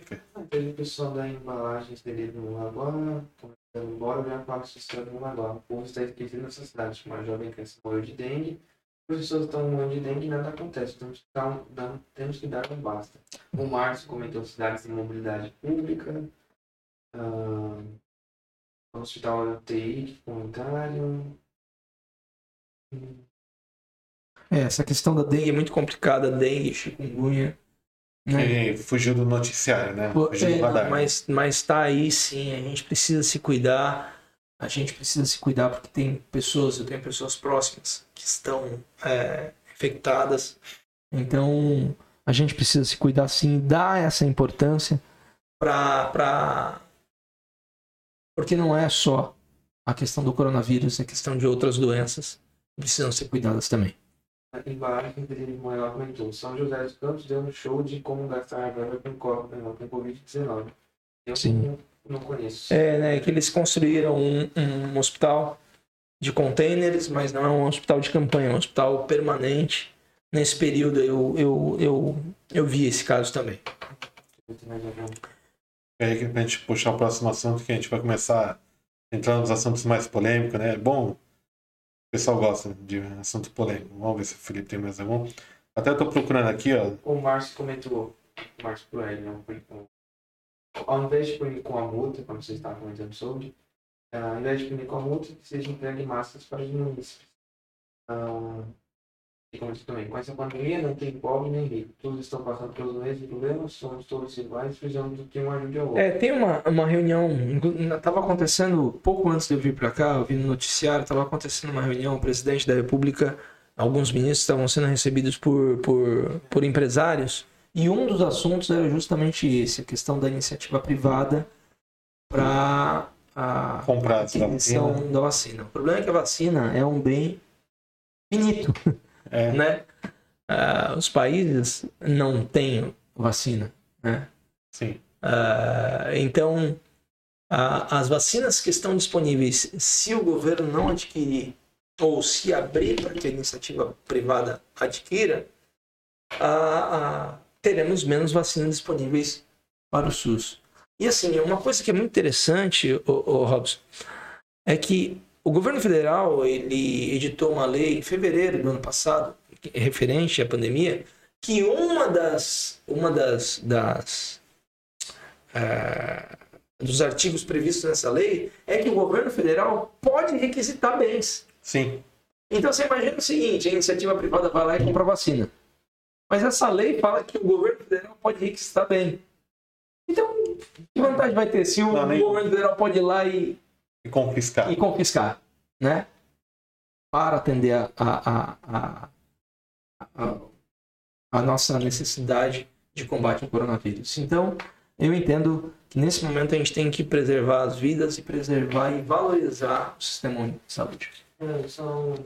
Mas você não acha nada? Que, tipo assim, eu vi a questão falando sobre a vacina privada, a privada. Todo- Se eles comprassem 10, 10 teriam que ser doados pro SUS. Não, é 50%. Se eles comprassem 10, 5 tem que ser doado para o SUS. Era, eu achei que ele era um para cada um. Tipo, Hum. se eles comprassem um. Tá, então que seja 50%. Mas você não acha que a pessoa está sendo vacinada na iniciativa privada, ela é, esvazia a fila também do SUS? Porque aquela pessoa está sendo imunizada e aí as pessoas não cortam a fila. Mas é, o SUS tem uma quantidade menor De pessoas para vacinar. O problema é que a vacina ela vem do mesmo lugar. Tá entendendo? É, não, não, não, A- a- a vacina- produto, né? Se ela for do, da Coronavac, se for da Sputnik V, se for da Pfizer, a vacina ela é um produto, né? Nenhuma, nenhuma empresa, nenhuma farmacêutica vende para a iniciativa privada. Até agora nenhuma vende. Nenhuma abriu. Elas vendem para governos. Então, ainda não é o momento. Ah, Renato, mas se tivesse comprado. Primeiro, porque o projeto inicial era esse. Depois era 50% para empresa e 50% para as pessoas dos familiares dos, dos, das pessoas da empresa. Então, assim, é, eu penso que a gente tem que fortalecer o governo. O governo tem recurso financeiro para isso, tá? Ah, a gente perdeu muito tempo, né? A oferta da Pfizer, primeiro do ano passado, que nós não adquirimos, nós investimos, apostamos. Quando eu falo nós, o, o país, né? Apostou na AstraZeneca, né? Que, inclusive, a notícia mais recente é que as vacinas estão dando problemas né? é, em não, algumas pessoas. né? É, não, não, a questão hum, principal é que eles não estão conseguindo atender nem quem contratou antes. Na Europa, não, sim. eles não estão conseguindo entregar, quanto mais quem chegou depois. Então, a, a, a- a pouca oferta, a pouca a variedade de vacina que nós temos, também fez com que nós tivemos, tivéssemos esse número reduzido de pessoas eh, vacinadas. Né? proporcionalmente falando, tem muita gente sendo vacinada, sim, é verdade. Mas como o nosso país é um país grande, um país continental, um país de é, é, proporções gigantescas. Não, e vamos, né, pontuar, em, em tempos normais, e na vida normal, fora a pandemia, já é difícil o poder público atender, né, com o básico. Agora com a pandemia se mostrou mais complicada a situação, né? Como, exemplo, saneamento básico, né, que é essencial. Boa parte do país não tem. É que você falou assim, né? Vamos cortar dos políticos, né? Vamos olhar para o nosso umbigo primeiro, né? Aqui na nossa cidade. É, esse é o assunto, assunto que eu ia puxar. Quem sabe que a gente brigou aqui com uma questão muito interessante, as pessoas caem um pouco no esquecimento, que acham que as coisas é, acontecem do dia para a noite, né? A questão, a nossa Câmara Municipal, é, em 2018, aprovou aí 13 terceira férias, que é um direito que, inclusive, os prefeitos e vereadores têm direito, mas eles têm que fazer a aprovação da forma correta. Não foi o que aconteceu em Mongaguá. A questão do aumento do salário dos vereadores, que aumentaram em 75,8% dos seus salários aqui na nossa cidade. É, todo mundo achou, ah, você está brigando com isso porque é época de eleição. Não, eu estou batalhando, a, a, a ação não acabou. E tem novos episódios dessa ação. Né? Por isso que eu falo assim, Robson, é, é muito difícil, mas existem algumas ações que nós fizemos, boa parte da maioria delas, sem dúvidas, de forma coletiva, até mesmo as ações judiciais que fiz, que carregam minha assinatura, também tem a nossa equipe, nosso escritório trabalhando. Um abraço para o Eliabe, para a Mari, que agora está afastada porque tem bebê, para a Creuza, pessoal do nosso escritório nós trabalhamos todos juntos para ter êxito nessas demandas, né? Primeiro, do título de eterno prefeito foi concedido nosso prefeito, essa Sim. ação já terminou, essa já transitou julgado, nós derrubamos. Depois, 13 terceiro e férias, foi aprovadas escondidas, e por esse motivo nós ganhamos a liminar, mas o processo ainda está tramitando, ou seja, eu ainda estou trabalhando nessa causa. É agora, mais recentemente, a questão do aumento do salário de 6 para 10 mil reais do salário dos vereadores da nossa cidade ganhei a liminar, mas o processo está correndo. E tiveram novos desdobramentos. Teve um vereador que se insurgiu contra a decisão liminar e está brigando também no processo. Agora estou brigando contra a Câmara e contra um dos vereadores que se insurgiu para discutir o processo, para continuar discutindo o processo, porque ele entende que deve ser pago esse aumento de 75,8% do salário.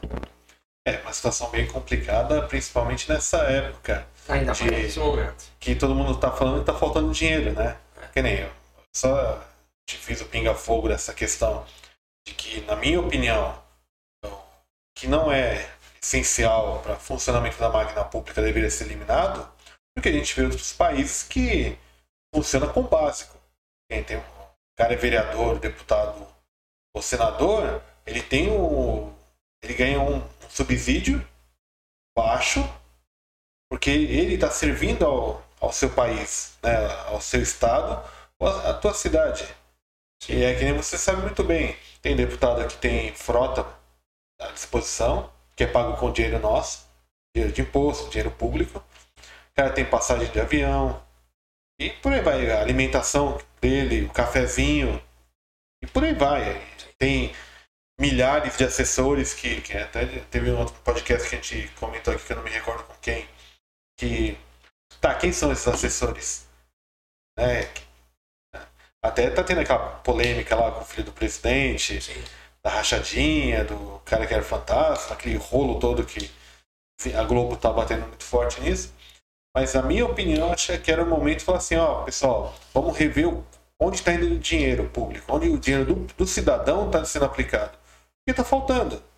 Que, que nem, é, precisa a maioria das pessoas estão numa situação econômica muito complicada, estão precisando de alimentação, estão tá precisando de um incentivo a, retomar o mercado de trabalho, sobrevivência básica. E enquanto isso tem cara comendo lagosta em algum palácio. Contrassenso. É um contrassenso. Entendeu? Por isso que eu esse, é, que esse, que era o ponto que eu queria chegar. Você tem uma luta pelo que é o, que é o correto na questão do salário. Que é, que é um subsídio, não é um salário. O vereador não. Só que é dinheiro do povo no final. Não, mas assim, o, o, o grande problema de tudo isso, ó, até para você entender por que, que nós chegamos a esse ponto e por que, que a justiça, nesse primeiro momento, concedeu o ganho de causa, em, pelo menos em saída liminar para nós. Eles poderiam ter dado esse aumento. É tá? previsto, né? É previsto. O problema é que eles, sabendo que esse aumento era imoral, era legal, porém, no momento que nós estávamos vivendo, era imoral, eles fizeram da forma errada, fizeram as escondidas. E é só por esse motivo. Se eles não tivessem feito desse jeito, eles estariam recebendo esse salário. Mas porque eles tentaram fazer da forma errada e nós conseguimos pegar isso daí, é que a justiça concedeu, pelo menos nesse primeiro momento, e eu acredito que nós vamos ganhar essa ação, né? Acredito mesmo que nós vamos ganhar essa ação, mas está dando muito trabalho, estamos brigando ainda, fomos para o Tribunal de Justiça, conseguimos, que eles recorreram, conseguimos manter a decisão, e agora estamos já caminhando para a reta final da decisão judicial dos dois processos que ainda existem, um das terceiras férias e o outro do aumento de salário, mas a discussão continua. É que as pessoas falam assim, pô, mas agora você está falando isso. Não é, cara. É... é porque é dinheiro do povo, né? Tá em jogo, né?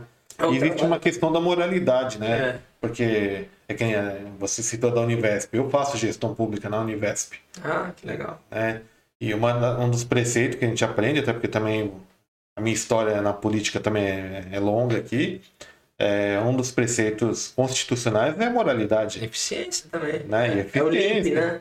né?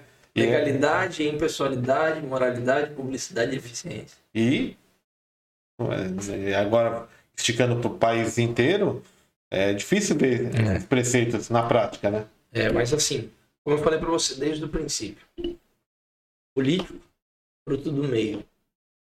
Nós precisamos fazer uma auto-reforma. Política mas também popular.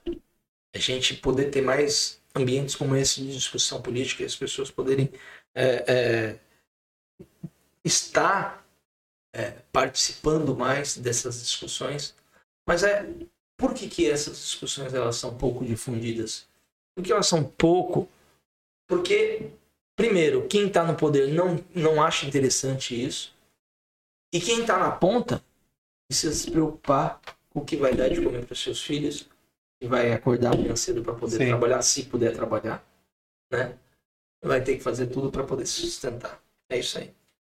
Deixa eu pergunta. fazer uma pergunta, Renato. Cara, você falou que é legal é, o salário, tudo bem. Isso de ser imoral no momento que estamos vivendo. Mas você acha que ainda 10 mil uma cidade onde sei lá, mais de metade da população não ganha. Não, é, é, é, em, não, é legal. Quando eu falo legal, é porque eles poderiam legalmente dar esse aumento. Eles podem receber até uma margem, né? Então, legalmente são. Porque assim, o que acontece? O vereador ele não tem aumento de salário anual. É de 4 em 4 anos. E quando eu estava como vereador, nós estávamos passando por uma crise, que foi final do governo. Uh, uh, uh, nós tivemos aquela crise de 2012 e foi discutido na Câmara sobre o aumento do salário dos vereadores. E eu falei para os vereadores: eu falei, olha, não tem problema, podem colocar em votação. Neste momento, eu sou contra a aprovação do salário. E essa discussão foi antes da gente levar para o plenário. Né? E aí, o que eles fizeram? Tá, não, se não for unânime, então nós não vamos votar. Mas não quero, quero me sobrepor a isso, não. Não foi, não foi sequer votado. Ou seja, ficou quatro anos sem aumento. Então, um salário que era de 6 mil reais, eles ficaram quatro anos que eles poderiam, eles podem aumentar só de quatro, quatro anos. Então, ficou quatro anos sem aumento. Então, tem esse, esse aumento foi dado foi para os próximos quatro anos. Ou seja, porque caiu essa, através dessa ação, eles vão ficar oito anos sem reajuste salarial. Ou seja, vai manter, se a, nossa ação for procedente, espero que sim, né? E estamos trabalhando para isso. Então, o, o, reajuste vai ficar nesse nesse patamar, vai ficar nesse valor, ou seja, não vai ter reajuste. Mas a questão é, eles poderiam ter dado o aumento, não de, de, de, de 6 para 10, mas talvez 6 para 6,5, talvez de. Entendeu? Eles poderiam legalmente ter dado o aumento. O que eles não poderiam é ter dado o aumento às escondidas. Eles não poderiam é, ter feito isso. A forma como foi aprovado. É, porque eles perceberam que seria uma medida impopular. Impopular, isso. isso. E aí é que tá. Que mais importa, e é, e é isso que nos chama atenção, aquilo que o político não quer mostrar, não aquilo que ele quer mostrar. Aquilo que ele quer mostrar é, é algo bom. Agora, aquilo que ele não quer mostrar é a lagosta. Então, é, e é por isso que a gente precisa de uma Câmara muito bem preparada, de políticos que possam estar ali, sim, e isso independente se base do prefeito ou se oposição. Faça o seu papel, mas pô, não deixa de se interessar pelas contas do poder público, né? Pô, tá custando quanto uma obra? Foi feita a reforma na hora da praia, quantos milhões foi, foi investido? Está sendo bem feita? O, o, foi gasto em, em obras? Né? É isso que é importante. Mas isso, às vezes, não dá volta. Então, Sim, sim. é melhor fazer obra, muito dinheiro e poder sobrar um pouco ali ou acolá, do que ser aquele cara que fiscaliza, porque às vezes o cara que fiscaliza é um cara chato, né? Talvez às vezes a gente até recebe esse apelido, né? Pô, tá muito chato, pega muito no pé, caramba, Renato, tem que ser desse jeito. Então, mas é que cada um faz um, tem um perfil, uma forma de trabalho. Tá, vamos ver, tem mais uma pergunta? Fontes.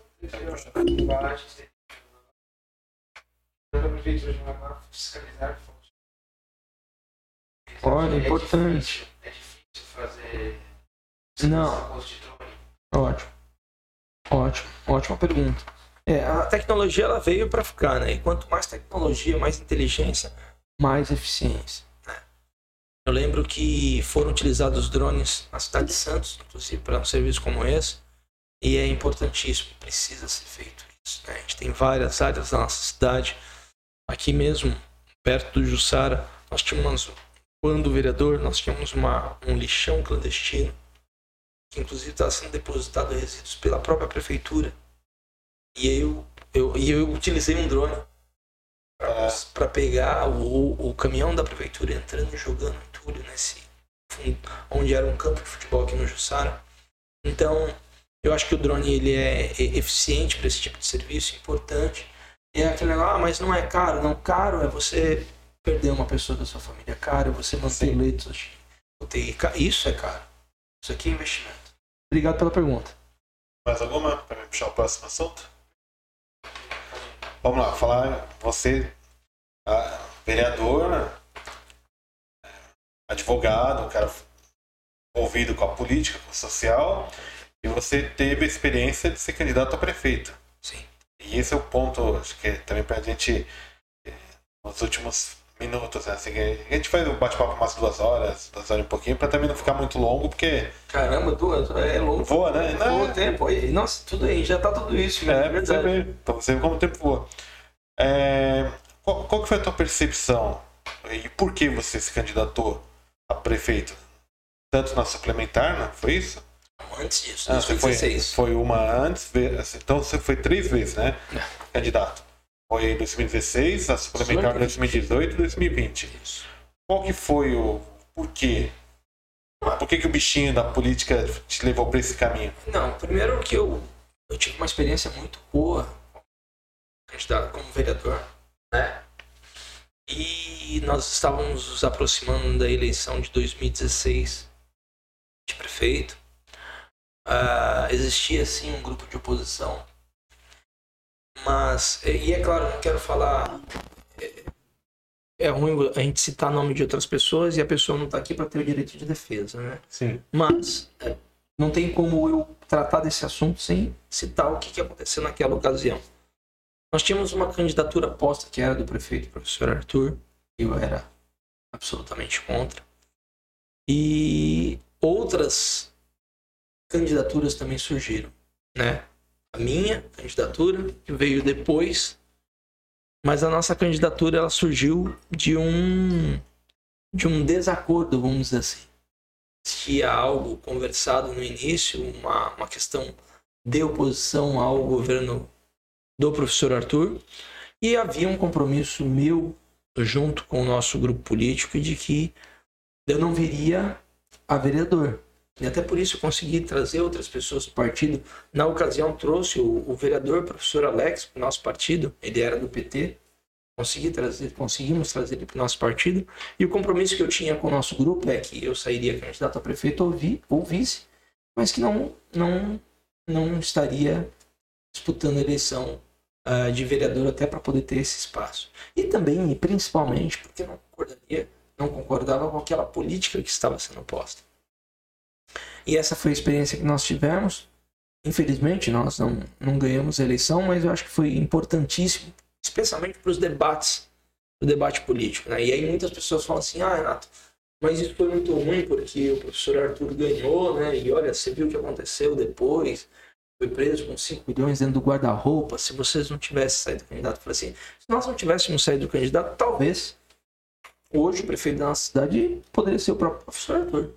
Porque nós teríamos um governo, seja lá do, do Jacó Neto, talvez do Redó, talvez do Renato, e essa oposição ficaria do lado de fora, e é uma oposição forte, estaria de volta. E nós precisávamos mostrar, a, a, a, a gente precisava descobrir o que aconteceu.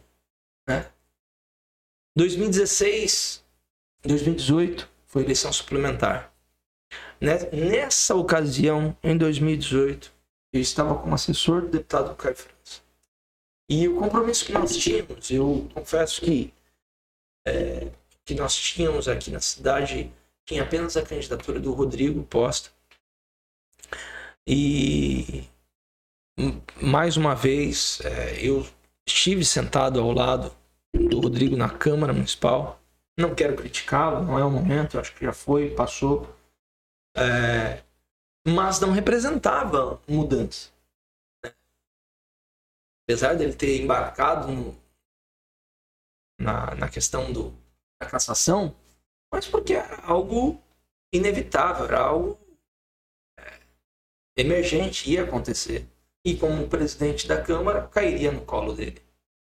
E nós também estávamos à véspera de uma eleição para governador. Aliás, teve eleição sim, sim. governador e, e, e, prefeito juntas. E Mungaguá não podia ficar fora dessa discussão política, especialmente porque aqui foi. Uh, Mungaguá levantou a bandeira do governador João Dória. Né? Sim. Literalmente levantou a, a bandeira do governador e nós tínhamos uma posição muito bem definida e colocamos nossa posição. E 2020 tinha muito mais motivos ainda para ser candidato. Por quê? De um lado tinha a candidatura do Márcio, que era a continuação do governo do professor Arthur, que vinha recebendo um apoio agora do, do vice Redó. Mais uma vez, não quero entrar no mérito de discussão, acho que a política já foi, eles foram eleitos, são prefeito e vice da nossa cidade, mas aquilo que eu disse em 2016 se concretizou em 2020, né? aquilo que eu disse em 2018 se concretizou em 2020. Então, é, nós continuamos com a nossa mesma postura.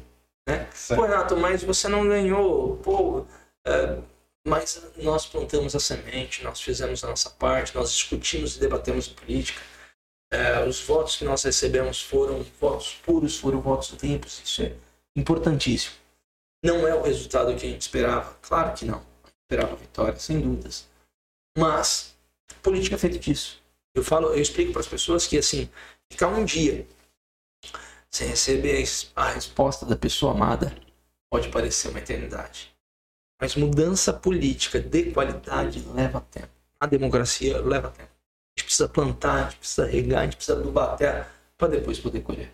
E é isso que nós estamos fazendo. Não digo só eu, digo como grupo. Hoje nós não temos um representante na Câmara, digo isso infelizmente, nós não somos pessoas que estamos só para discutir política em época de eleição.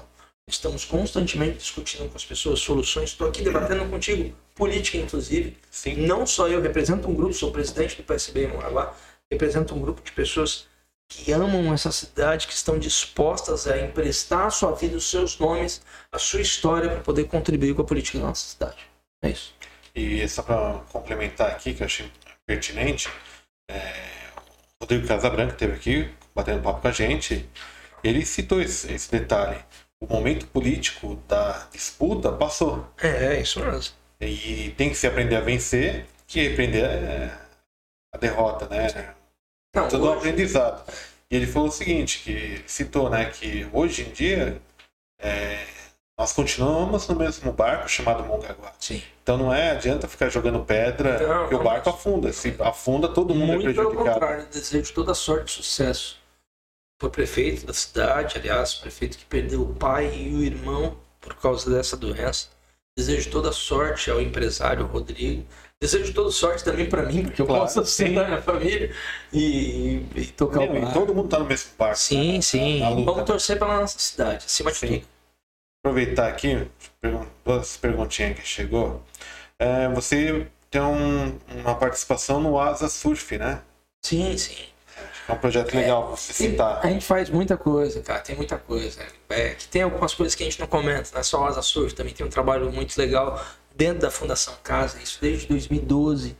Então nós já estamos completando aí oito anos dentro da Fundação Casa. Comenta do Asa Surf. Como é que o é o Asa projeto? Surf, como que é o Asa Surf? né? A gente está agora né, sem as atividades, mas no ano de 2012 também nós começamos com um projeto lá na divisa de Mongaguá com Itaém, um quiosque abandonado, e a gente ia para lá e ensinava as crianças aulas de surf e preceitos da Bíblia. Levava a Bíblia e e ensinava para as crianças. O projeto cresceu, cresceu, e aí nós conseguimos um espaço na, na escolinha de surf, né? Na verdade, a gente deixava as pranchas lá e podia usar o espaço da escolinha de surf e da prefeitura de Mongaguá no, no pier.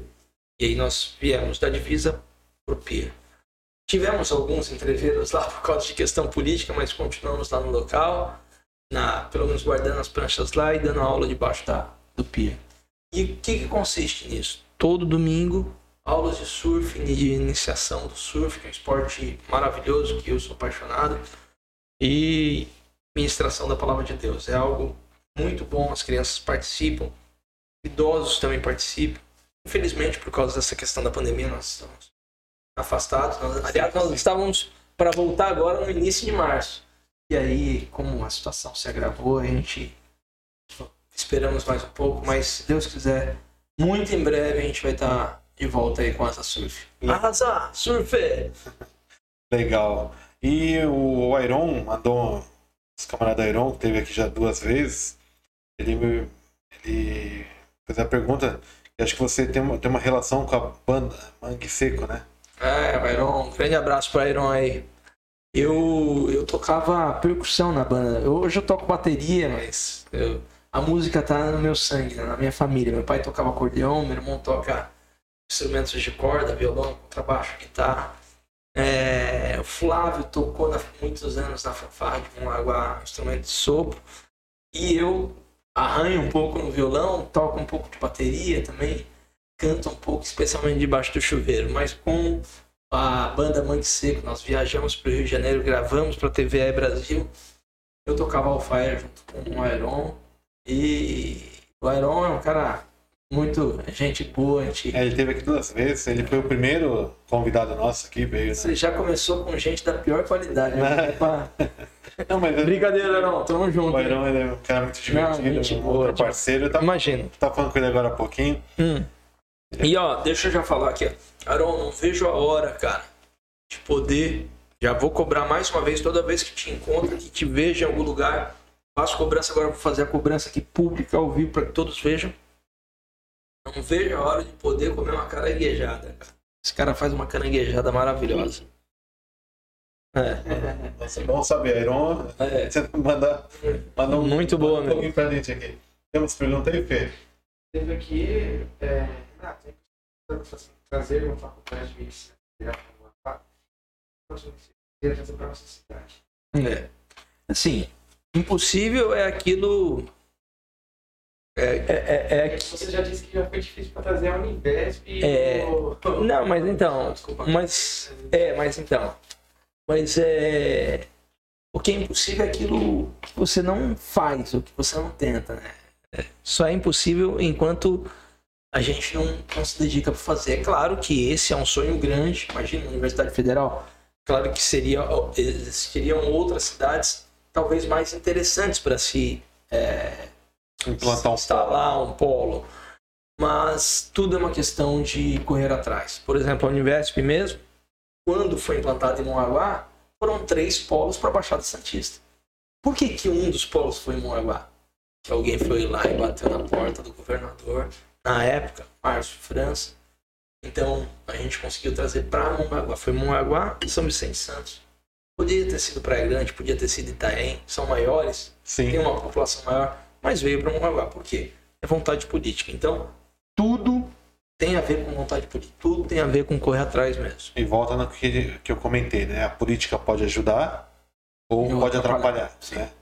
Tem esse detalhe. Por isso que é importante a gente ter bons representantes. Bons representantes. Representantes a gente sempre vai ter. Por isso que é bom a gente ter bons representantes. Perder mais alguma coisa? Já. E o futuro? Futuro de Renato Donato.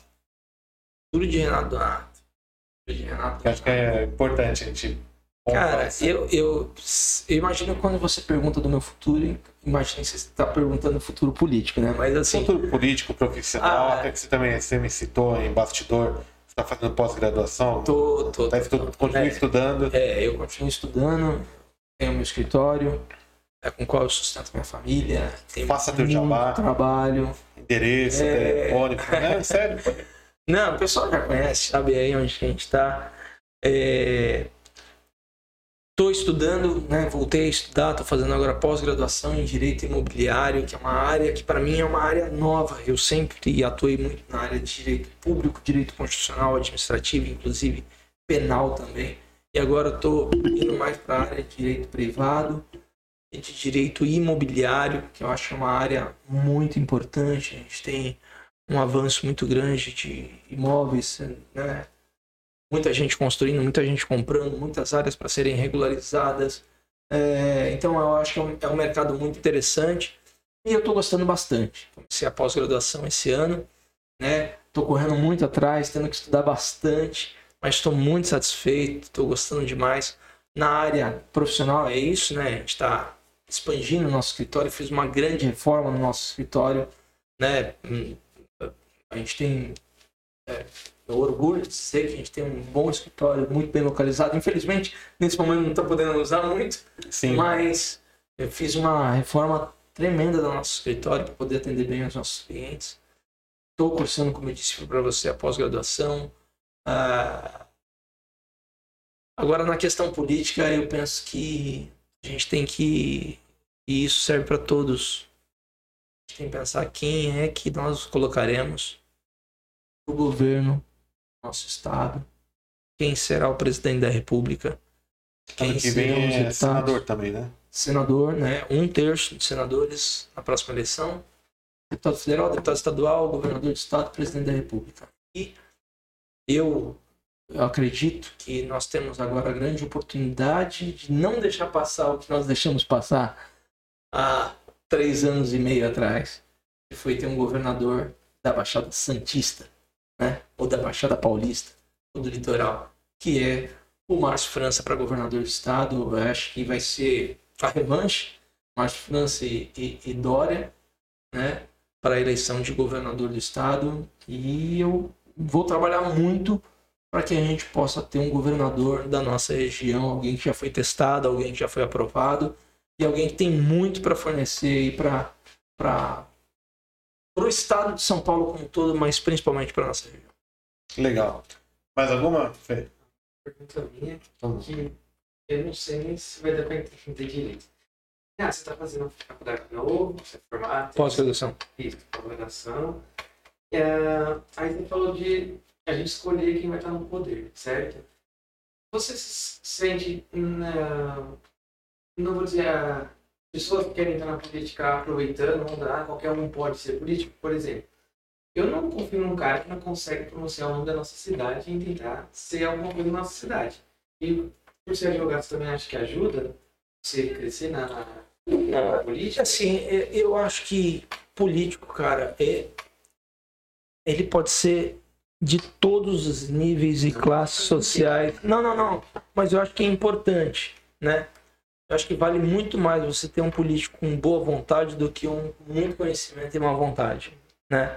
Porque eu conheci pessoas, às vezes, de poucas letras, mas de muita boa vontade de querer entrar lá, de querer descobrir. Até mesmo porque o político em si, se ele não tiver um, um suporte, se ele não tiver uma equipe que o assessore e que o ajude a trabalhar, ele mesmo pouco vai, vai poder fazer. Eu, graças a Deus, pude fazer muita coisa. Não porque eu era um bom, mas porque a minha equipe era muito boa. As pessoas que estavam ao meu redor eram muito boas, muito boas. O Renato, ele era apenas ah, ah, alguém que, que foi eleito, sim e tal. Mas eu, sem dúvida, sem, se eu não tivesse a Ângela do meu lado, que foi minha chefe de gabinete, se eu não tivesse a Creus do meu lado, que foi a minha assessora, que trabalhou muito comigo, se não tivesse o Tiago, que fazia a minha divulgação, e todas as pessoas que me ajudavam quando na, na, na no parlamento, eu não teria feito um, um décimo do que eu fiz. Mas só para não fugir da pergunta que você me fez, eu acho que qualquer pessoa de qualquer nível de, de ensino, de classe social, pode participar. Aliás, eu, eu, eu até aconselho, participe. Só quem passar pela isso. Mas assim, já que você quer ser o representante, você precisa se preparar. Porque assim, só para você ter uma ideia, só voltar naquele assunto da questão do aumento do salário. Sim. Nós ganhamos a liminar porque o parlamento de Mongaguá não se preparou. Porque não souberam fazer a votação de um projeto de lei para beneficiar eles próprios. Entendeu? Não é, isso eu não quero colocar como algo, ah, pô, você é o sabedor. Não, não é isso. É porque eu entendo que a pessoa ela pode não, não às vezes nem ter cursado, ter terminado o segundo grau, mas se ela quer estar tá lá dentro, então ela precisa saber como que, quais são as regras para aquilo que ela vai fazer. Porque se você é um motorista, você tem que pelo menos tirar a habilitação. Se você vai Sim. ser um padeiro, você tem que fazer pelo menos um curso de panificação.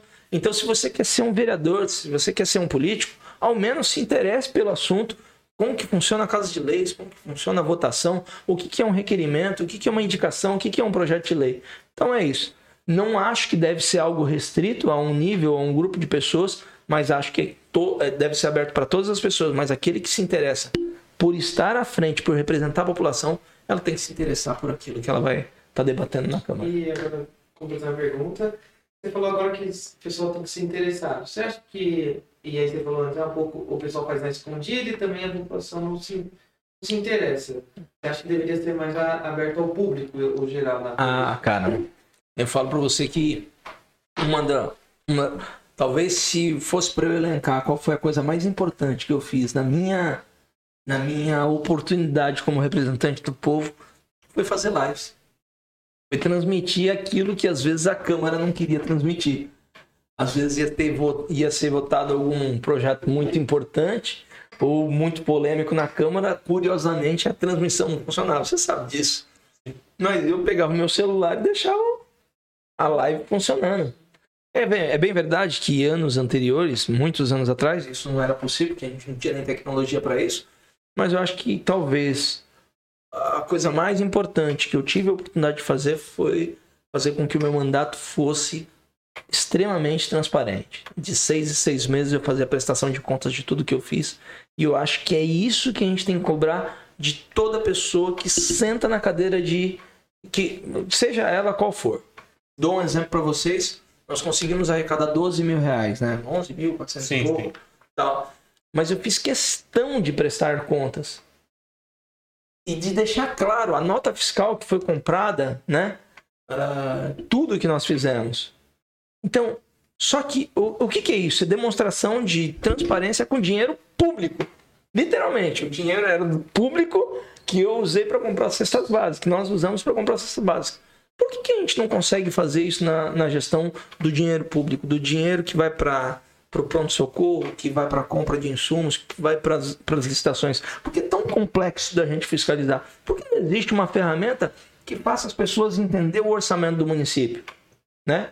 Porque quanto menos pessoas de entenderem. Didática, né? Isso. Porque quanto menos pessoas entenderem como que funciona. Isso não é só um Lagoa, tá? Isso é geral. Quanto menos pessoas entenderem, mais nós teremos recursos para Manhattan e outras é, coisas. É, É isso. Então, um ótimo bate-papo aqui. Pra, também pra gente não esticar muito, senão Nossa, a, a mulher vai te pegar na porrada mais tarde.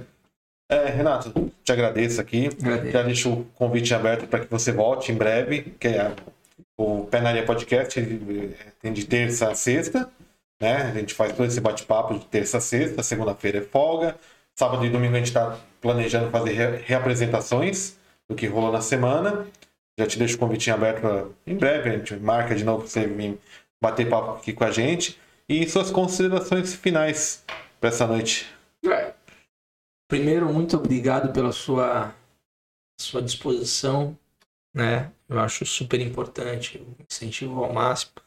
Nós tínhamos o nosso história, pretendemos voltar, tá? Vai ser uma concorrência aí, mas é, que é, divulgava a história de Mongaguá. Mas vai ser só um dia da semana, pode ficar tranquilo. E, mas eu acho que a gente tem que incentivar isso. Mais canais de comunicação, de comunicação independente, de qualidade, né? A questão que você pretende fazer de debates, eu acho que é importantíssimo, né? Se eu tiver a oportunidade de debater com outras pessoas que pensam de forma diferente de mim, acho que isso é importante, que isso enriquece, né? Todos nós, todos nós ganhamos com isso, com respeito, é claro. Sim, claro. Né? Porque a gente vive, a gente vive num tempo muito, muito diferente. O cara não pensa diferente de mim, porque a pessoa pensa diferente de mim, ele é meu inimigo. Não, não é isso. Né? Acho que a gente tem que crescer com os diferentes. E, então, parabéns pelo trabalho que vocês estão fazendo, parabéns por essa estrutura, pela qualidade com que é transmitido, parabéns por tudo que você está fazendo. Eu me sinto muito grato por estar aqui. Eu gostaria também de agradecer todas as pessoas que participaram, que, que mandaram suas perguntas. Desculpa, não consegui ler todas, mas está aí. É, eu desejo do fundo do meu coração que a gente possa muito em breve estar livre desse problema, que a gente possa crescer com tudo isso que está acontecendo, que a nossa economia volte a funcionar, que as pessoas voltem a ter oportunidade de poder se abraçar. Porque eu estou com muita saudade da minha mãe, de poder estar. Tá... É, é o que eu falo. Eu não posso te dizer onde que eu vou estar durante a semana, mas de domingo o lugar certo que eu tô é no almoço na casa da minha mãe. Já faz três semanas que eu não almoço com ela, né? Porque a gente está respeitando essas, esses limites. Meus filhos sofrem com isso, minha mãe sofre com isso. Então eu não vejo a hora disso daí passar pra gente poder ter mais tempo junto, abraçar mais, amar mais, viver mais. É isso que eu desejo para todos nós. Obrigado mais uma vez, obrigado a todo mundo que acompanhou. Agradeço Renato, Donato, pela participação. Acredito que foi uma ótima conversa. Você viu como o tempo voa? Voa, voa. Né? Quem, é o que eu sempre falo, o pessoal fala assim, pô, a gente vai ficar uma hora conversando, a gente vai ficar duas. E não vai ter tempo de falar tudo. Uhum. É bem comum isso. Até o pastor Wagner Fidelis, da, da vez que ele esteve aqui, a gente ficou duas horas e meia e a gente teve que dar o ponto de corte para porque senão a gente ia entrar meia-noite. É. Não, ia ficar muito cansativo, né? Também para todo mundo. A gente tem a, a correria do dia a dia, né? Então, quero agradecer a tua presença aqui, já deixar o convite aberto, como já citei. Agradecer o Felipe pela operação nessa noite aqui. Felipe, e agradecer a você que, que acompanhou a gente aqui. O Pé na Areia Podcast volta amanhã. Amanhã a gente tem um, um formato especial, que é por videoconferência. A gente vai fazer a apresentação no horário das 9 horas com o Leandro Costa, que ele é técnico da Sabesp, é um técnico de meio ambiente, ele vai bater um papo com a gente. E na sexta-feira, Solange Freitas, que é, foi candidata a prefeita em São Vicente, a jornalista da TV Tribuna, vai bater um papo com a gente também. E já estamos fechando a agenda da semana que vem.